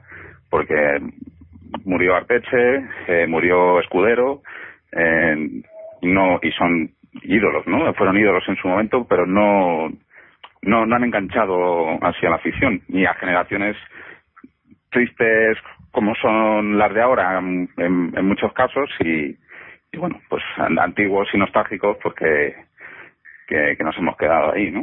Mm. No sé qué, pensáis de esto. No, está claro, yo creo que, que, además, quizás por, su, por haber hecho ese paso también de, jugador a entrenador, ¿no? Hay ese nexo de unión eh, que, que quizás la gente, como dices, los que no hemos vivido a Luis de, de jugador, al haberle vivido como entrenador, te une más, ¿no? Eh, o sea, eh, no sé, eh, no has, no has vivido ese, ese Atlético, muchos, muchos no hemos vivido ese Atlético ganador o el Atlético incluso antes, antes de los Giles, ¿no? Hay muchos, muchos aficionados. Ahora, ahora os leo otra, otra, otro comentario de un oyente.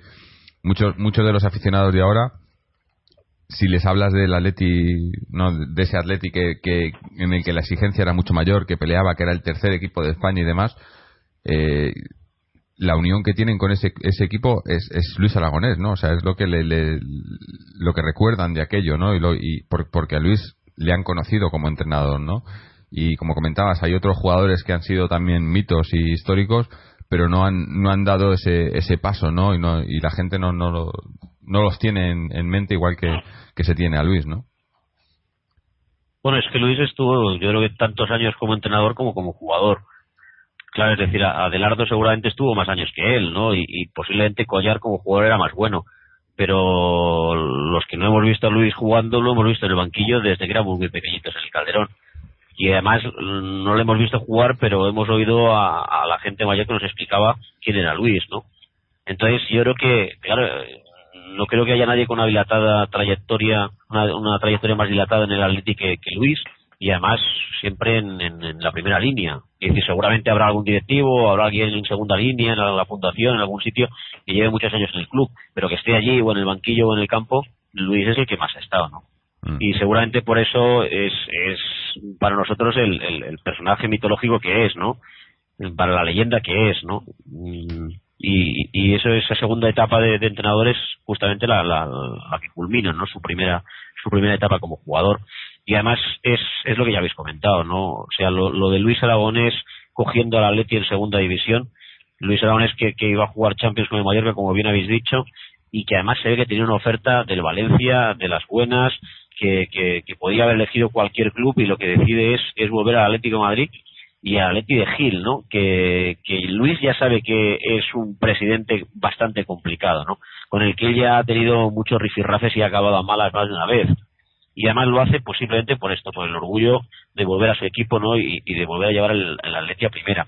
Pero es que lleva el Atleti a primera y la siguiente temporada que hace Luis con, con una banda, porque aquel Atlético de Madrid, a pesar de que Futre se empeña y lucha lo posible por traer lo mejor que había, aquel Atlético de Madrid que era una banda, empata dos, si no recuerdo mal, en el Camp Nou y empata uno en el Bernabéu. Es decir, no perdemos ni ninguna de las dos salidas fuertes. A dos en el Bernabéu, sí, es verdad. Con gol, con gol, con gol de Albertini. Albertini. Sí, sí, de Albertini de falta, ciertamente. Empata los dos partidos. El primero con el Barça fue el primero de Liga, me acuerdo. Y que, que, fue la primera vez que iba a ver yo al Atleti el Camp Nou. Justamente. Y, y el último es, es, es, es en, el último de Liga es el del Bernabéu, me parece, o de los últimos. No, no es, es, es, es, en, enero. Se juega en enero. Nos ganó luego el Madrid 0-4 en el Calderón, que Me falla la, la penúltima, la antepenúltima jornada. El del 2-2 fue por la, enero. La última. si fue, si fue a, sí, a, la, última, perdón. Sí, además sí, que ganó el partido fue, fue. Madrid y casi ganó la liga porque luego la Real perdió con el Celta y casi ese partido le dio media liga al Madrid. Eso es la penúltima. Eso es. Pero pero es esto, la- Luis desde el año 92, Luis desde el año 92 sí que es cierto que como entrenador todos son éxitos, tal y como ha dicho Fernando. Es decir, con el Atleti gana aquella Copa del, del 92, con el Sevilla lo hace muy bien, con el Valencia obtiene el subcampeonato, ah, coge un jugador como Mijatovic, lo saca de la banda derecha, lo pone delantero y lo hace un crack. Eh, al Oviedo le salva el descenso a costa nuestra. Con, con el Mallorca lo mete en Champions, de, de, de todo en la segunda etapa hace el mejor delantero que había en Europa seguramente en aquella época, con España, después de remontar a aquel fracaso del Mundial, que yo creo que no fue un fracaso. Yo, No, a ver no. si mira, que lo podemos hablar. No. Yo creo que de las pocas veces que he visto que a Luis le coma a alguien la tostada, fue aquel francés, Sí. aquel francés de- catalán que nos metió toda la polémica aquella del debate nacionalista eh, para calentar el partido y, y- yo pensé, ostras, a ver qué día le contesta a Luis y le planta este y lo pone firme. Pero Luis aquel día, aquella vez se cayó, ¿no? Y, los, los gabachos nos ganaron en, en un partido que, que hicimos una buena primera parte, pero que luego nos venimos abajo y a partir de ahí prácticamente ya lo crucifican, o sea, crucifican a Luis, luego ya lo de Raúl es, es pero pero se remonta todo aquello y, y, y con la con la Eurocopa de España eh, ciertamente Luis solo han sido éxitos como entrenador. Desde aquella época todo han sido éxitos. Es un tío que lo ha hecho bien allá donde ha estado. Y que y que además ha tenido mala suerte porque si él hubiera querido y si hubiera metido en, en algún grande si él hubiera aceptado por ejemplo aquella oferta de Ramón Mendoza hubiera acertado aceptado perdón alguna oferta más que, tuvo de, clubes importantes Luis podía haber sido un seleccionador con un pal, pues, un entrenador con un palmarés espectacular pero siempre ha trabajado mucho en, equipos complicados, siempre ha estado en, en- picando piedras, siempre está en lo más difícil, con el español, con el Oviedo, siempre se la ha jugado. Sí, bueno, y, a- y hablando de jugársela, otra otro de las de las eh, anécdotas o de las cosas por las que Luis se la recuerda como entrenador eh, en el Barcelona el famoso eh, el motín del Esperia, ¿no? O sea, cuántos jugadores, cuántos, o sea, perdón, cuántos entrenadores hay a día a día de hoy que, que, harían algo parecido, ¿no? Eh, Pues lo que le costó es que eh, hubiera estado renovando el Barcelona porque había ganado la Copa y la gente estaba contenta con él. Había cogido al equipo casi en descenso al Barcelona. Le había metido sexto en la liga, le había ganado la Copa y la gente estaba contenta con él. Y lo que le costó eso de ponerse del lado de los jugadores fue que le echaran automáticamente. Él primó el apoyar a la plantilla que no el tragar, tragar y tragar, como hacen prácticamente ahora el 95% de los entrenadores y seguir. Ahí se ganó el respeto de todos los jugadores del fútbol español. Pero en algo que iba jamás ni el público ha dicho nada de ningún jugador. Jamás, Nunca, en ni- ninguna rueda de prensa jamás se ha dicho nada de ningún jugador en público, cosa que no pueden presumir otros, Salvo, salvo una vez de Julio Salinas, que esa sí que fue buena, que le dijo tonto de ah, pero, pero, ya, pero era jugador porque cuando dijo que era bobo... No, no, ya estaba retirado, ya estaba retirado. Ah, Ese estaba retirado, sí. pero le dijo que era un Entonces tonto de permitido. ¿eh? Sí, sí. Pero fue porque la anécdota fue que Julio Salinas, en un partido cuando estaba entrenando Luis Agaletti con el Verde Bremen, estaba calentando en el descanso que iba a salir Julio Salinas y entonces en la antigua, había unas escaleras a la entrada del vestuario que son muy empinadas en el de Agaletti. Entonces Luis le llamó para salir y el tonto de Julio Salinas se cayó todas las escaleras abajo y tuvo un percance y casi no puede salir y ya desde ese día le llamó tonto de baba. Pero cu- cuidado, eh, que en ese partido fue de los mejores que he visto Salinas en el Calderón, eh. O sea que Pues salió en la segunda bien. parte, me acuerdo, ganó Vendría 2-0 bien con goles de con goles de Arteche y Uralde y, y jugó un partido Salinas después de darse en la cabeza, eh. O sea, Habría que no sé más si era casualidad, pero fue de lo mejorcito que le he visto. Pues a lo mejor perdimos la oportunidad de probar el efecto. ese fue cuando todavía jugaba Llorente. Sí. Eh, jugó, jugó Llorente la primera parte y luego y luego salió Salinas, que. Llorente estaba siendo de los mejores y salió Salinas y la verdad es que jugó de espaldas a la portería, recuerdo, muy bien, buena asistencia a, a este Uralde, que paró con el pecho y remató y luego Arteche, bueno, pues uno de sus clásicos remates de me incorporo al ataque aquí a, a- a sangre y fuego y, y marco de cabeza, es decir, pero vamos, que Salinas yo le recuerdo ese partido como un partido excelente después de caerse por las escaleras. Eh, en fin, una, una anécdota, está claro. Bueno, hablando de, anécdotas, voy a, leeros otra otra que nos ha mandado otro otro oyente, Roberto Sevilla, y nos cuenta que eh, de Luis Aragonés el primer recuerdo que tengo es cuando viene a salvarnos del infierno de segunda. Yo tengo 21 años y por lo tanto soy de esa gener- generación gilista que solo veía al Atlético naufragar por mitad de la tabla y que se aficionó y se hizo del Atlético en 8 años y el equipo en segunda. Cuando ese año contra el partido contra la Real Sociedad le hicieron este homenaje, perdón, este año, yo me emocioné mucho y vi cómo los ojos eh, nos lloraban, lágrimas de agradecimiento por ese ascenso. Recordar que el año antes había metido al Mallorca en Champions, y muchos años de servicio al club, tanto de jugador como de entrenador.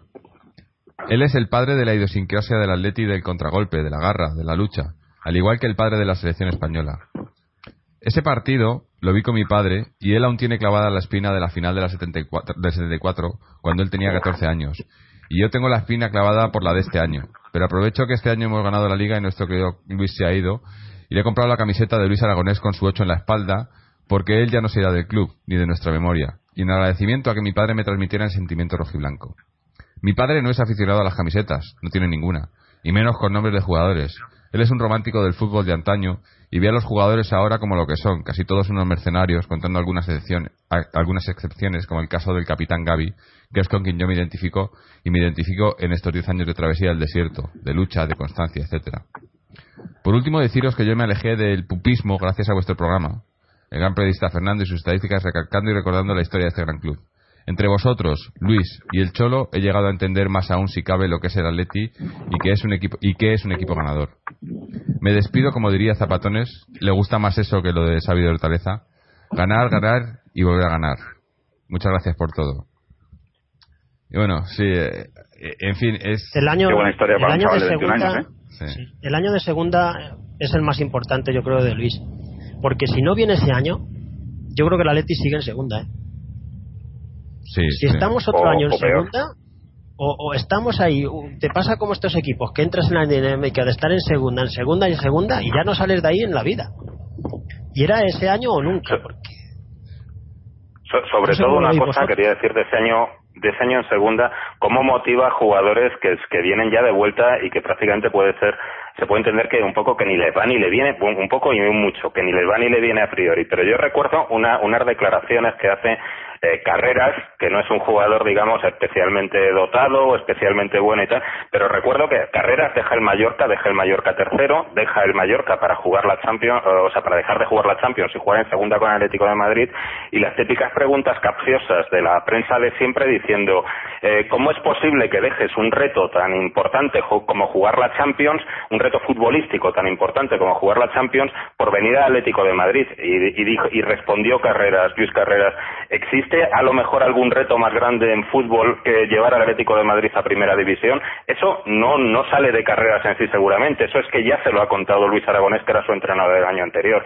Ese, ese, orgullo de pertenencia sobre todo, evidentemente, considerar al Atlético de Madrid un grande hasta cuando está en segunda por decir existe algo más grande que devolver al Atlético de Madrid a primera división. So- son, son palabras un poco que demuestran el, grado motivador que podía tener Luis Aragonés incluso pues para convencer a jugadores o lo que decía anteriormente Rubén Uría con el tema de Eto. Eto se quería venir al Atlético de Madrid en segunda división del Mallorca. Eso es así.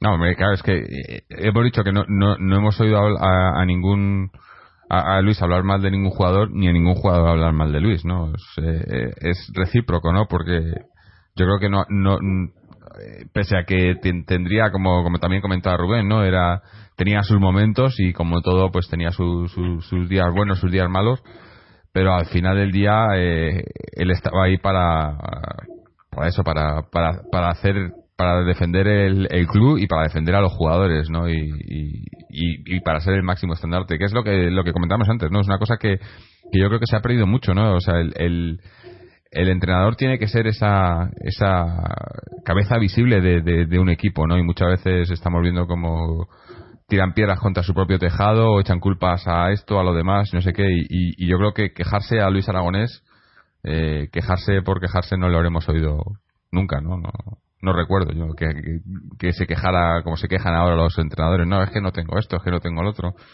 Eh, no sé.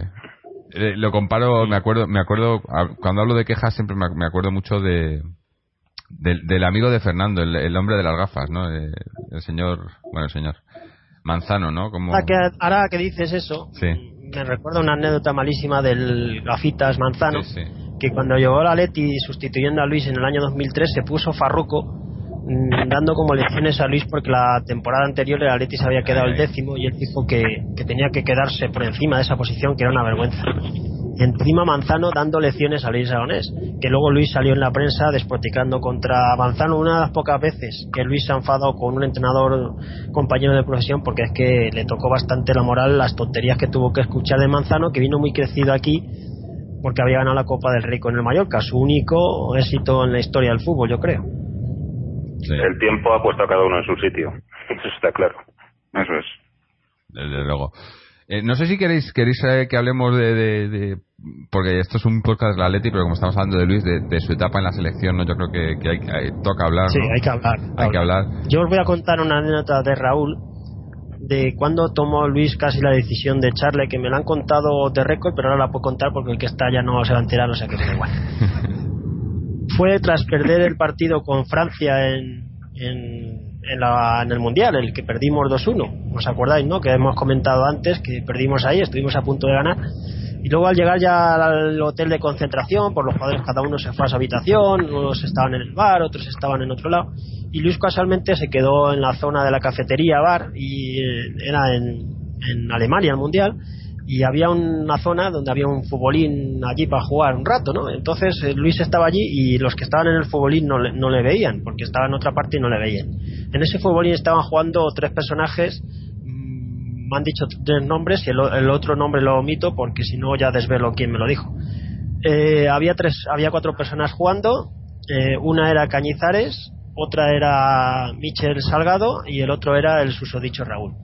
Y nada más terminar eh, España, ser eliminado, estaban haciendo bromitas en, en el futbolín, eh, burlas de todo tipo del partido de la selección española y con mofas que, que escandarían a cualquiera que les estuviera oyendo. Entonces Luis Aragonés allí que los oyó, pasó delante de ellos y no les dijo nada. Pero luego ya vino lo que vino. Sí. Eh, hombre, es que conociendo a Luis, si, si, si oía cualquier cosa así, ¿no? O sea, sabes que no se va a quedar, no se va a quedar ahí, ¿no? Y luego le dio, le dio otra oportunidad a Raúl, ¿eh? porque le volvió a llevar, después de eso, le volvió a llevar dos partidos más, hasta que ya con la derrota en Irlanda del Norte, una derrota Del norte. lamentable ahí, y ahí ya se cansó, porque ya vio que era o, o él o Raúl. Y además es que lo bueno es que, como habéis dicho alguno de vosotros, todos los jugadores le apoyaron a Luis. O sea que es que los jugadores debían estar hasta los mismísimos del personaje de Raúl, porque jugadores que jugaban con él en el Madrid, como Casillas o Ramos, se posicionaban claramente a favor de Luis y en contra de su compañero de equipo. O sea que debía crear un mal ambiente el número 7 ese de la selección impresionante. Claro. Es que yo creo que que Luis, le- Luis lo que le que permitían otros entrenadores de hacer alineaciones, pues eh, que lo intentara con Luis, ¿no? A ver, este, este que no juegue. Y me, me hubiera gustado, bueno, seguramente no, no ni, ni se atrevió a insinuarlo, claro. Mm. Claro, no, pero digo que, eh, que yo creo que es que lo hemos comentado también antes, ¿no? El, el Lu- Luis no, no era un entrenador que eh, que se no sé que se dejara manejar, ¿no? Tanto por, por ya sea por la- las presiones de, de prensa o demás, o, o por presiones de arriba, ¿no? De directivas, o en este caso la federación y demás. Y, yo creo que eso eso ha sido lo que lo que lo que ha cambiado el fútbol en España no que esa esa pues eh, cabezonería si lo queréis llamar así no pero de, él, él sabía lo que estaba haciendo y a él le daba igual lo que lo que la gente dijera y él estaba haciendo su trabajo y le tenían que dejar hacer su trabajo y no le importaba lo que lo que dijeran unos lo que dijeran otros o, lo- o todo lo que intentaran por que lo intentaran por activa y por pasiva. Y él seguía lo suyo no y, y eso de el, tema de Raúl yo creo que que pese a que a- hay, hay mucha gente a, a- los que le- le- les duele pero es, es para mí es, es- ese momento fue cuando cambió la, el- la selección española. Cuando llegó un momento que dijo no aquí es el seleccionador el que toma las decisiones yo tomo la decisión y, y me da igual lo que penséis porque estamos aquí para ganar y, y yo creo, es más, pienso que el problema que tenemos ahora, el problema que ha habido con- con- en este mundial, es el mismo. Hemos vuelto a lo mismo. Porque eh, no ha habido no ha habido anteriormente, yo creo, bueno, no sé, desde que yo conozco la selección española, un entrenador que, que haya hecho, que haya hecho eso, ¿no? Que haya decidido, pues mira, tenemos a los jugadores que tal, que, que, que le ponen la prensa, ¿no? Pues sale, sale un jugador en la prensa y ya, y ya tiene que jugar en la selección y Luis era, bueno, pues Luis elegía él a los jugadores, ¿no? Y yo creo que, que eso no, hemos vuelto, hemos, hemos dado un paso atrás otra vez, ¿no? se nos tiene que ir Antonio antes de que se nos vaya. Vamos a dejarle que nos diga lo último de Luis. Bueno, pues, Antonio, eh, ¿qué es lo último que quieres creo que- añadir? No, pues eh, es que hay poco más que añadir. Yo creo que, que hemos repasado eh, absolutamente todo. Eh, la parte esta que estamos hablando ahora, eh, pues bueno, yo os he dicho antes que, bueno, para mí Luis, eh, con su pulso con Raúl, con la prensa y con el mundo, es eh, quien me reengancha a la selección. Y, realmente pues hemos... eh, esa etapa se ha perdido, se ha perdido, no ya en este mundial, yo creo que se había perdido ya un poco antes de, del mundial. Entonces, eh, bueno, poco más, ¿no? Eh, Luis es un mito, un ídolo, eh, es alguien que efectivamente, he contado la anécdota de antes, eh, bueno, yo tengo un hijo que tiene 24 años, eh, este él es muy aficionado a las camisetas, yo no, y este año cuando compró la, camiseta del equipo, eh, papá, y, el nombre de quien pongo, le dije, pues me parece que lo único que puedes poner es Heredal, porque los, los demás no me fío ninguno, ¿no? Bueno, pues eh, si hubiera puesto, si hubiéramos puesto el de Luis, Luis era un valor seguro para poner en una, en una camiseta, ¿no? Un ídolo. Mm. Un ídolo. Bueno, Antonio, muchas muchas gracias por haber estado con nosotros. eh, ha sido un placer y eso, y por contar con alguien que, que vivió a Luis como jugador, ¿no? Muchas gracias a vosotros, eh, encantado de haber estado y, y bueno, pues eh, cuando queráis uno ya empieza a ser mayor y ya puedo contar alguna alguna batallita de, Batallita. de aquella época. Os apunto un nombre que que, que, que, en algún momento, es Jorge Gripa, que es realmente quien me aficiona a mí al, eh, al fútbol y que, bueno, pues tengo también algunas anécdotas eh, curiosas eh, eh, con él eh, para que, bueno, pues en otros programas eh, pues podamos, podamos hablar de él. Antes habéis dicho que eran de esos jugadores que, bueno, de la Atleti y, y se engancha al Atleti como se enganchó Luis, como se engancharon tantos otros a aquel Atleti. Eh, ahora esto sería sería absolutamente no, no debería ser imposible, pero sí muy difícil, ¿no? Entonces, bueno, pues para lo que queráis, eh, Fernando, eh, Juan tienen mis contactos y, y, bueno, encantadísimo de colaborar con vosotros. Un placer. Un placer, abrazo fuerte. Antonio. Igualmente, ¿no? Un abrazo para todos. Gracias, adiós. Pues siguiendo con lo de la selección, yo creo que lo que decía Antonio es verdad. ¿eh? Yo siempre he sido de la selección, me ha gustado, pero el año de la Eurocopa yo es el año que más he vivido intensamente la selección, porque era una campaña tan en contra, y además era en contra por ser del Atleti. Si Luis Aragones no hubiera sido entrenador del Atleti, no hubiera habido esa campaña tan bestial. Pero es que se unía todo, era del Atleti, estaba Ufarte, estaba Torres, que no lo olvidamos, y quitar Raúl. Tenía toda la prensa, todo para cargar contra Luis, y yo creo que mucha gente del Atleti se hizo más de la selección que nunca por eso. Es que Luis. Bueno, por, por eso y eh, porque, no- per- perdona, es que no, no, no, permitió el compadreo con, que es lo que yo comentaba antes, el compadreo con los periodistas es que no lo, no lo ha permitido nunca. Igual que cuando pasó de entrenador a, de, de jugador a entrenador, les empezó a llamar de usted a sus propios amigos de, pues, sí, o sea, un tío íntegro, ¿no? Profesional en todas, en todas sus facetas. Y luego, futbolísticamente, yo recuerdo el partido de Rusia, eh, yo no he visto jugar un, un equipo así eh, en mucho tiempo, o en, mi vida, podría decir. O sea, es que es que la selección con, con Luis es que ha jugado al fútbol eh, increíble, o sea, increíble. Lo que, lo que no había visto hasta, hasta en, este, en, ese, en ese momento, ¿no? Sí, es que hablábamos antes de las virtudes de Luis como entrenador y es que Luis era un clarividente. O sea, yo creo que Luis vio clarísimo que, Raúl, y no solo Raúl, sino algunos más de los que quedaban, tenían que salir de aquella selección como cáscara muerta, que era el momento del relevo generacional y la historia le ha dado la, ha dado la razón. Quiero decir, aquella Eurocopa del, del 2008, eh, con Xavi, con, con, Iniesta, mm, con Sesc, con Torres, es decir, ha sido la columna vertebral de la selección durante muchísimos años y, y ha sido la, la etapa más gloriosa eh, de la selección española en, toda su historia. Eh, es que Luis veía muy bien el fútbol, veía muy bien las cosas, él enseguida captaba los problemas, pero los problemas que iban a venir en el futuro los veía antes de suceder. Fíjate que, que en el caso de To, él hace lo mismo, él se da cuenta que To está mirando por él y no está mirando por el Mallorca. Y lo que hace es públicamente, públicamente lo quita del, del, del partido, se va al banquillo. Además, muy chulo, Luis después comentaba en, en, en tertulia con los jugadores y conectado delante que casi le dice, le iba a dar un cabezazo al tío este. lo tiene tres partidos sentado al mejor equipo del Mallorca y a partir de ahí Eto es otro jugador de fútbol, pero pero no para el Mallorca, sino para la historia del fútbol. O sea, Luis era un tío que tenía eh, una capacidad de entender y de ver las cosas, de decir a este jugador lo voy a poner aquí, a este otro lo voy a poner allí, esto lo voy a hacer de esta manera, esto lo tengo que jugar así. Un, un, un hombre con, con, con, una mente privilegiada para, para el mundo del fútbol. Un tío que, que respiraba fútbol, que vivía fútbol. Sí, sí. No, que el mismo dime. Fernando Torres, ¿no? Hace poco, hace poco reconoció que dice, bueno, es que tomó un montón de decisiones, eh, bueno, no sé si os acordáis, el primer año en primera, me parece Sí, que sí, fue, sí, ¿no? Apenas jugó cuando, cuando todo el mundo tenía ganas y él no entendía por qué no jugaba cuando se supone que era de los, de los que más talento tenían, bueno, pues era, volvía a ilusionar a la afición y decía, es que tomó un montón de decisiones que yo no entendí y que, ah, y que, y que él me, me, me dijo, mira, pues en el futuro lo entenderás, y, dice, y lo estoy empezando a entender ahora, ¿no? Cuando ya va, va a cumplir casi 30 años. E- Es verdad, y, y además los equipos de Luis siempre jugaban bien al fútbol, ¿no? Que antes hablábamos del tema del contraataque. Luis ha jugado al contraataque cuando le ha hecho falta, pero los equipos de Luis siempre han jugado bien. Hasta que el Atleti del contraataque jugaba muy bien. O sea, yo creo que, con Donato, Vizcaíno, Schuster, Aguilera, Tony, aquel Atleti jugaba muy, muy bien al fútbol, ¿eh? No, no, no éramos solamente contraataque, aunque también lo éramos. Luego creo que Luis también ha sido el mejor motivador que ha existido. Es decir, si había alguien preparado para sacar anímicamente, para sacar psicológicamente el 100% de una plantilla, ese era Luis.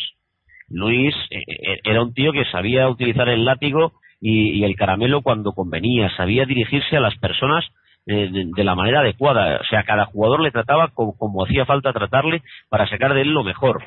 Y, y además los equipos de Luis Aragonés eran equipos que no se rendían jamás. O sea, yo recuerdo que los equipos de Luis empezaban muchas veces mal. Ya no hablo solo del Atleti, ¿no? Sino de, de- de otros equipos, ¿no? Como el Sevilla, como, como el Betis, como el Valencia, como el Mallorca, como el Español, de los que hemos hablado. Es decir, los equipos de Luis habitualmente siempre iban de menos a más. Pero los equipos de Luis acababan siempre como un avión como un avión, porque tenía esa capacidad de arrastrar a los jugadores, de, de, de hacerlos pelear hasta el final, yo creo que también como muy poca gente, como muy poca gente ha habido en un banquillo, o sea, esta capacidad de, de extraer el jugo, de saber que tengo lo que tengo, de que no me puedo quejar, esto es lo que hay, y de esas piezas tengo que hacer yo, yo mi tablero de ajedrez, como Luis, yo creo que no ha habido otro. Estoy convencido que no ha habido otro. Seguramente más laureado a patadas, seguramente con fútbol más bonitos, muchos otros. Pero capaz de extraer lo mejor, capaz de, poner siempre en el campo lo mejor, de hacer la revolución adecuada en el momento adecuado, de, cambiar las cosas cuando tocaba y, y además adelantarse a los acontecimientos, como Luis no ha habido otro. Yo, yo en eso estoy convencido. No sé qué os parece a vosotros, pero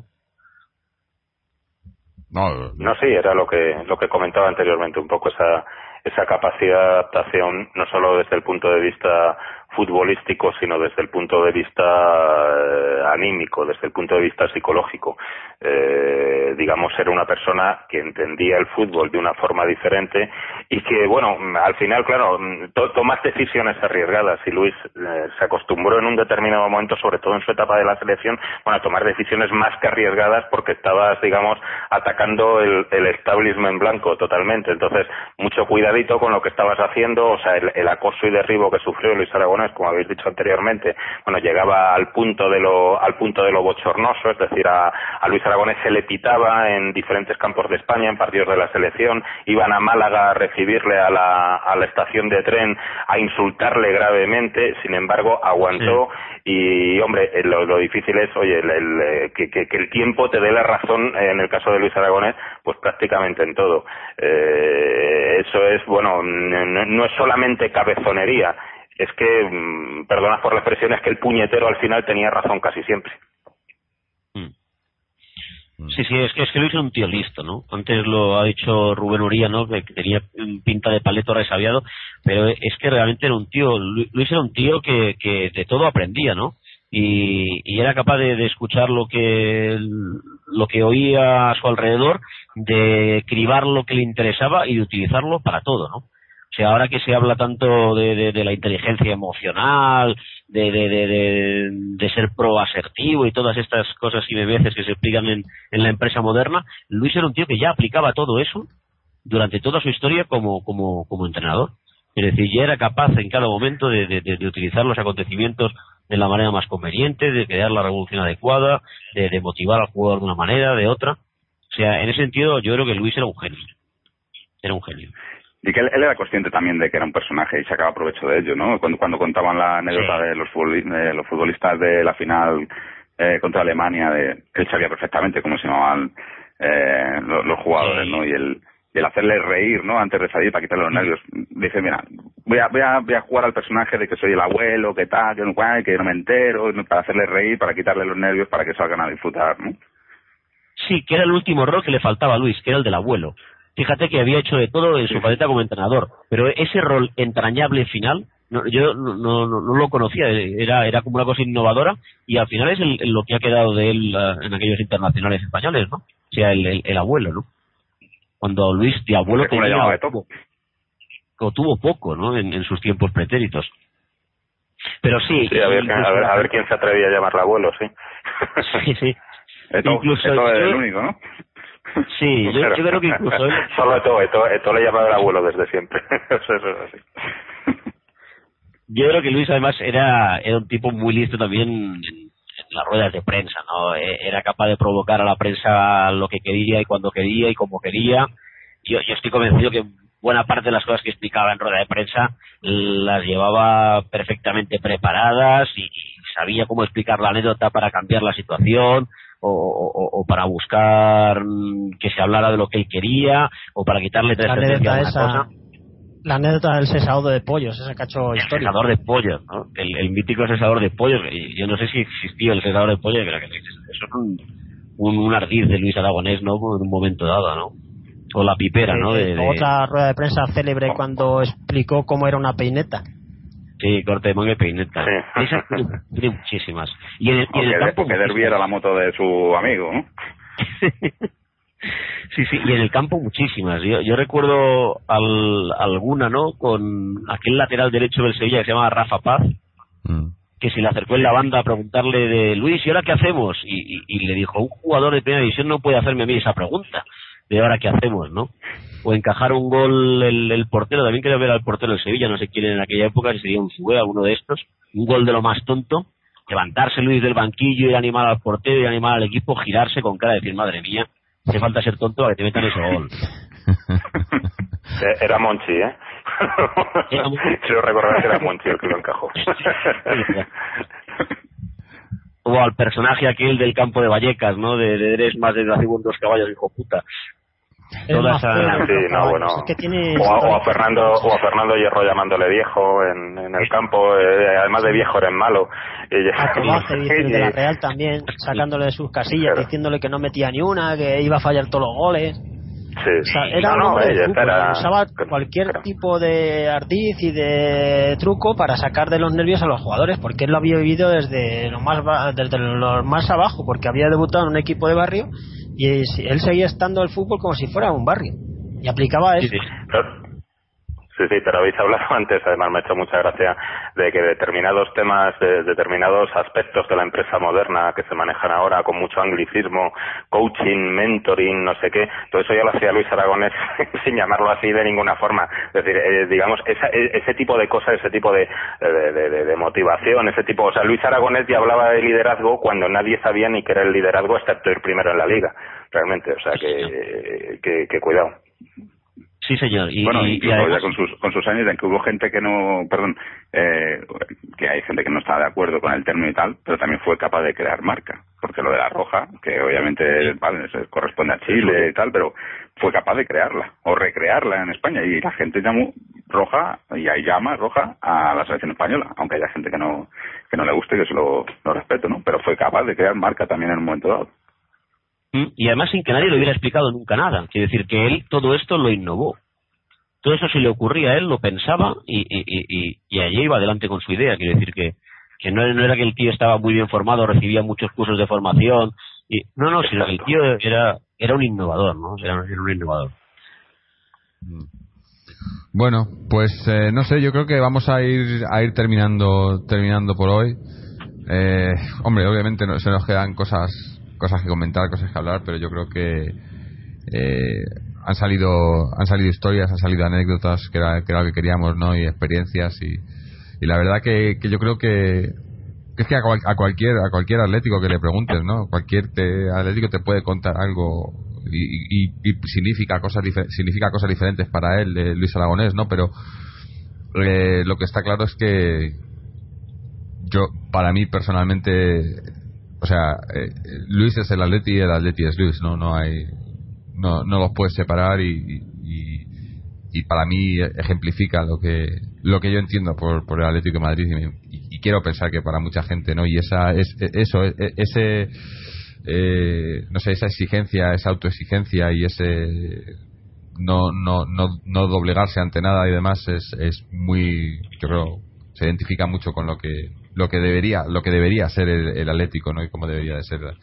el Atleti y Luis lo, lo vivió hasta hasta el final no y, bueno desde aquí le agradecemos todo todo lo que ha hecho por el Atleti allá donde esté y, bueno y, dar, y darle las gracias mil veces por pues eso, por ser como era, ¿no? También, que, yo creo que, que no solo al Atleti, sino ya hemos dicho, al fútbol en general en España, ¿no? El fútbol español, eh, no voy a decir que le debe porque no le debe nada, pero, pero el fútbol español, si ha llegado arriba como ha llegado, ha sido gracias a Luis y no, creo que en eso no hay, no hay ninguna duda, ¿no? Nadie, nadie puede, puede cuestionar eso y ahí, y eh, creo que aparte de su historia en Atlético, ese, ese, ha sido su legado, ¿no? Y, ahí va a quedar para siempre, ¿no? Y eso yo creo que, que dice mucho de, cómo era y de, y de, de, lo, que, lo que llegó a conseguir, ¿no?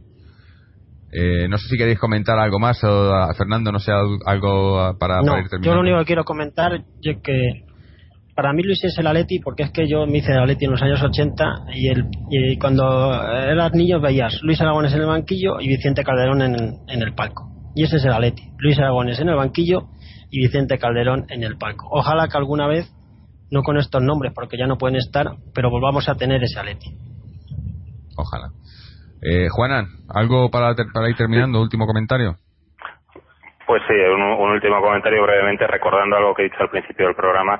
Para mí Luis Aragonés, eh, digamos que reinventó, por decirlo de algún modo, la forma de sentir al Atleti y, el, y uno de los, el gran legado quizás que ha dejado Luis Aragonés no es con el Atleti en sí, sino con el orgullo de ser rojiblanco, es decir, o sea, gran parte del orgullo que no he perdido por ser rojiblanco lo tengo porque han existido tíos como Luis Aragonés realmente que me han hecho no perderlo hasta en los momentos más críticos eh, y de decir, eh, oye, eh, no, no puedo fallar, no puedo fallar porque ha habido gente como gente como Luis Aragones previamente que han estado aquí y que han demostrado que bueno que, que, que el Atlético de Madrid nunca nunca ha dejado de ser un grande pese a que algunos han encargado de, fastidiarlo de forma constante y, y efectivamente es decir la, gran aportación de Luis Aragones en resumen está sobre todo en el en el orgullo de ser atlético y de, allí donde esté, pues, pues eso, agradecerle eternamente, sencillamente que haya existido y que hayamos tenido la suerte de tenerlo nosotros y no cualquier otro. Mm. José, últimas palabras. Pues que yo creo que Luis cambió la historia de, de, la selección y, fue historia del Atlético cuando tuvo que cambiarla y cuando tuvo que serlo y que ahora yo creo que incluso a su pesar pues se ha convertido en, en eterno ¿no? para todos nosotros así que también como como he dicho pues también agradecido de, eh, de haber tenido la suerte de, de, poderle haber de haberle visto ¿no? y mm. haberle disfrutado excelente bueno, por último Billy Sí, yo quería hablar muy de pasada y, ya para terminar, pues un poco incluso de, pues de, su final, ¿no? De, su enfermedad, de, su leucemia y cómo lo vivió, ¿no? Con cuánta entereza, sin preocupar a nadie, sin comentarlo prácticamente a, nadie, sin que trascendiera ni lo más mínimo. Cuando Luis se murió fue una sorpresa para casi todos y sobre todo cómo, cómo a partir de ese desgraciado momento el fútbol español por fin se dio cuenta de, lo que había sido Luis, ¿no? Yo creo que, lo que pasó en todos los campos de España, ¿no? Y las declaraciones que, que pudimos oír de, toda la gente del fútbol, ahí por fin a Luis se le hizo la justicia que merecía, ¿no? Yo creo que, con eso ya, con eso ya es todo, ¿eh? Mm. Sí, eh, se le ha reconocido. O sea, yo temía, bueno, temía no, pero eh, no, no sabía hasta qué punto, eh, porque sabemos que hay, sobre todo por parte de prensa, además hay mucho, mucho rencor y muchas, muchas historias por detrás, pero al final eh, la gente ha tenido que reconocer, todo el mundo ha reconocido que, que se nos fue un grande y que, y que, y, que estamos donde estamos gracias a él. Bueno, daros las, las gracias ya, terminamos aquí, dar las gracias a todos los que habéis estado con nosotros, a, a los que se han ido antes, a, a Antonio, a Rubén, eh, a los que estáis aquí todavía, a Billy, José, Juan Antonio, Fernando y a todos los que nos escucháis. Eh, este ha sido nuestro pequeño homenaje, porque siempre se queda pequeño, a Luis Aragonés. Y bueno, eh, lo dejamos aquí, estaremos aquí la semana que viene con otro tema, pero dejamos aquí que vaya por, por Don Luis. Así que como siempre, Aleti.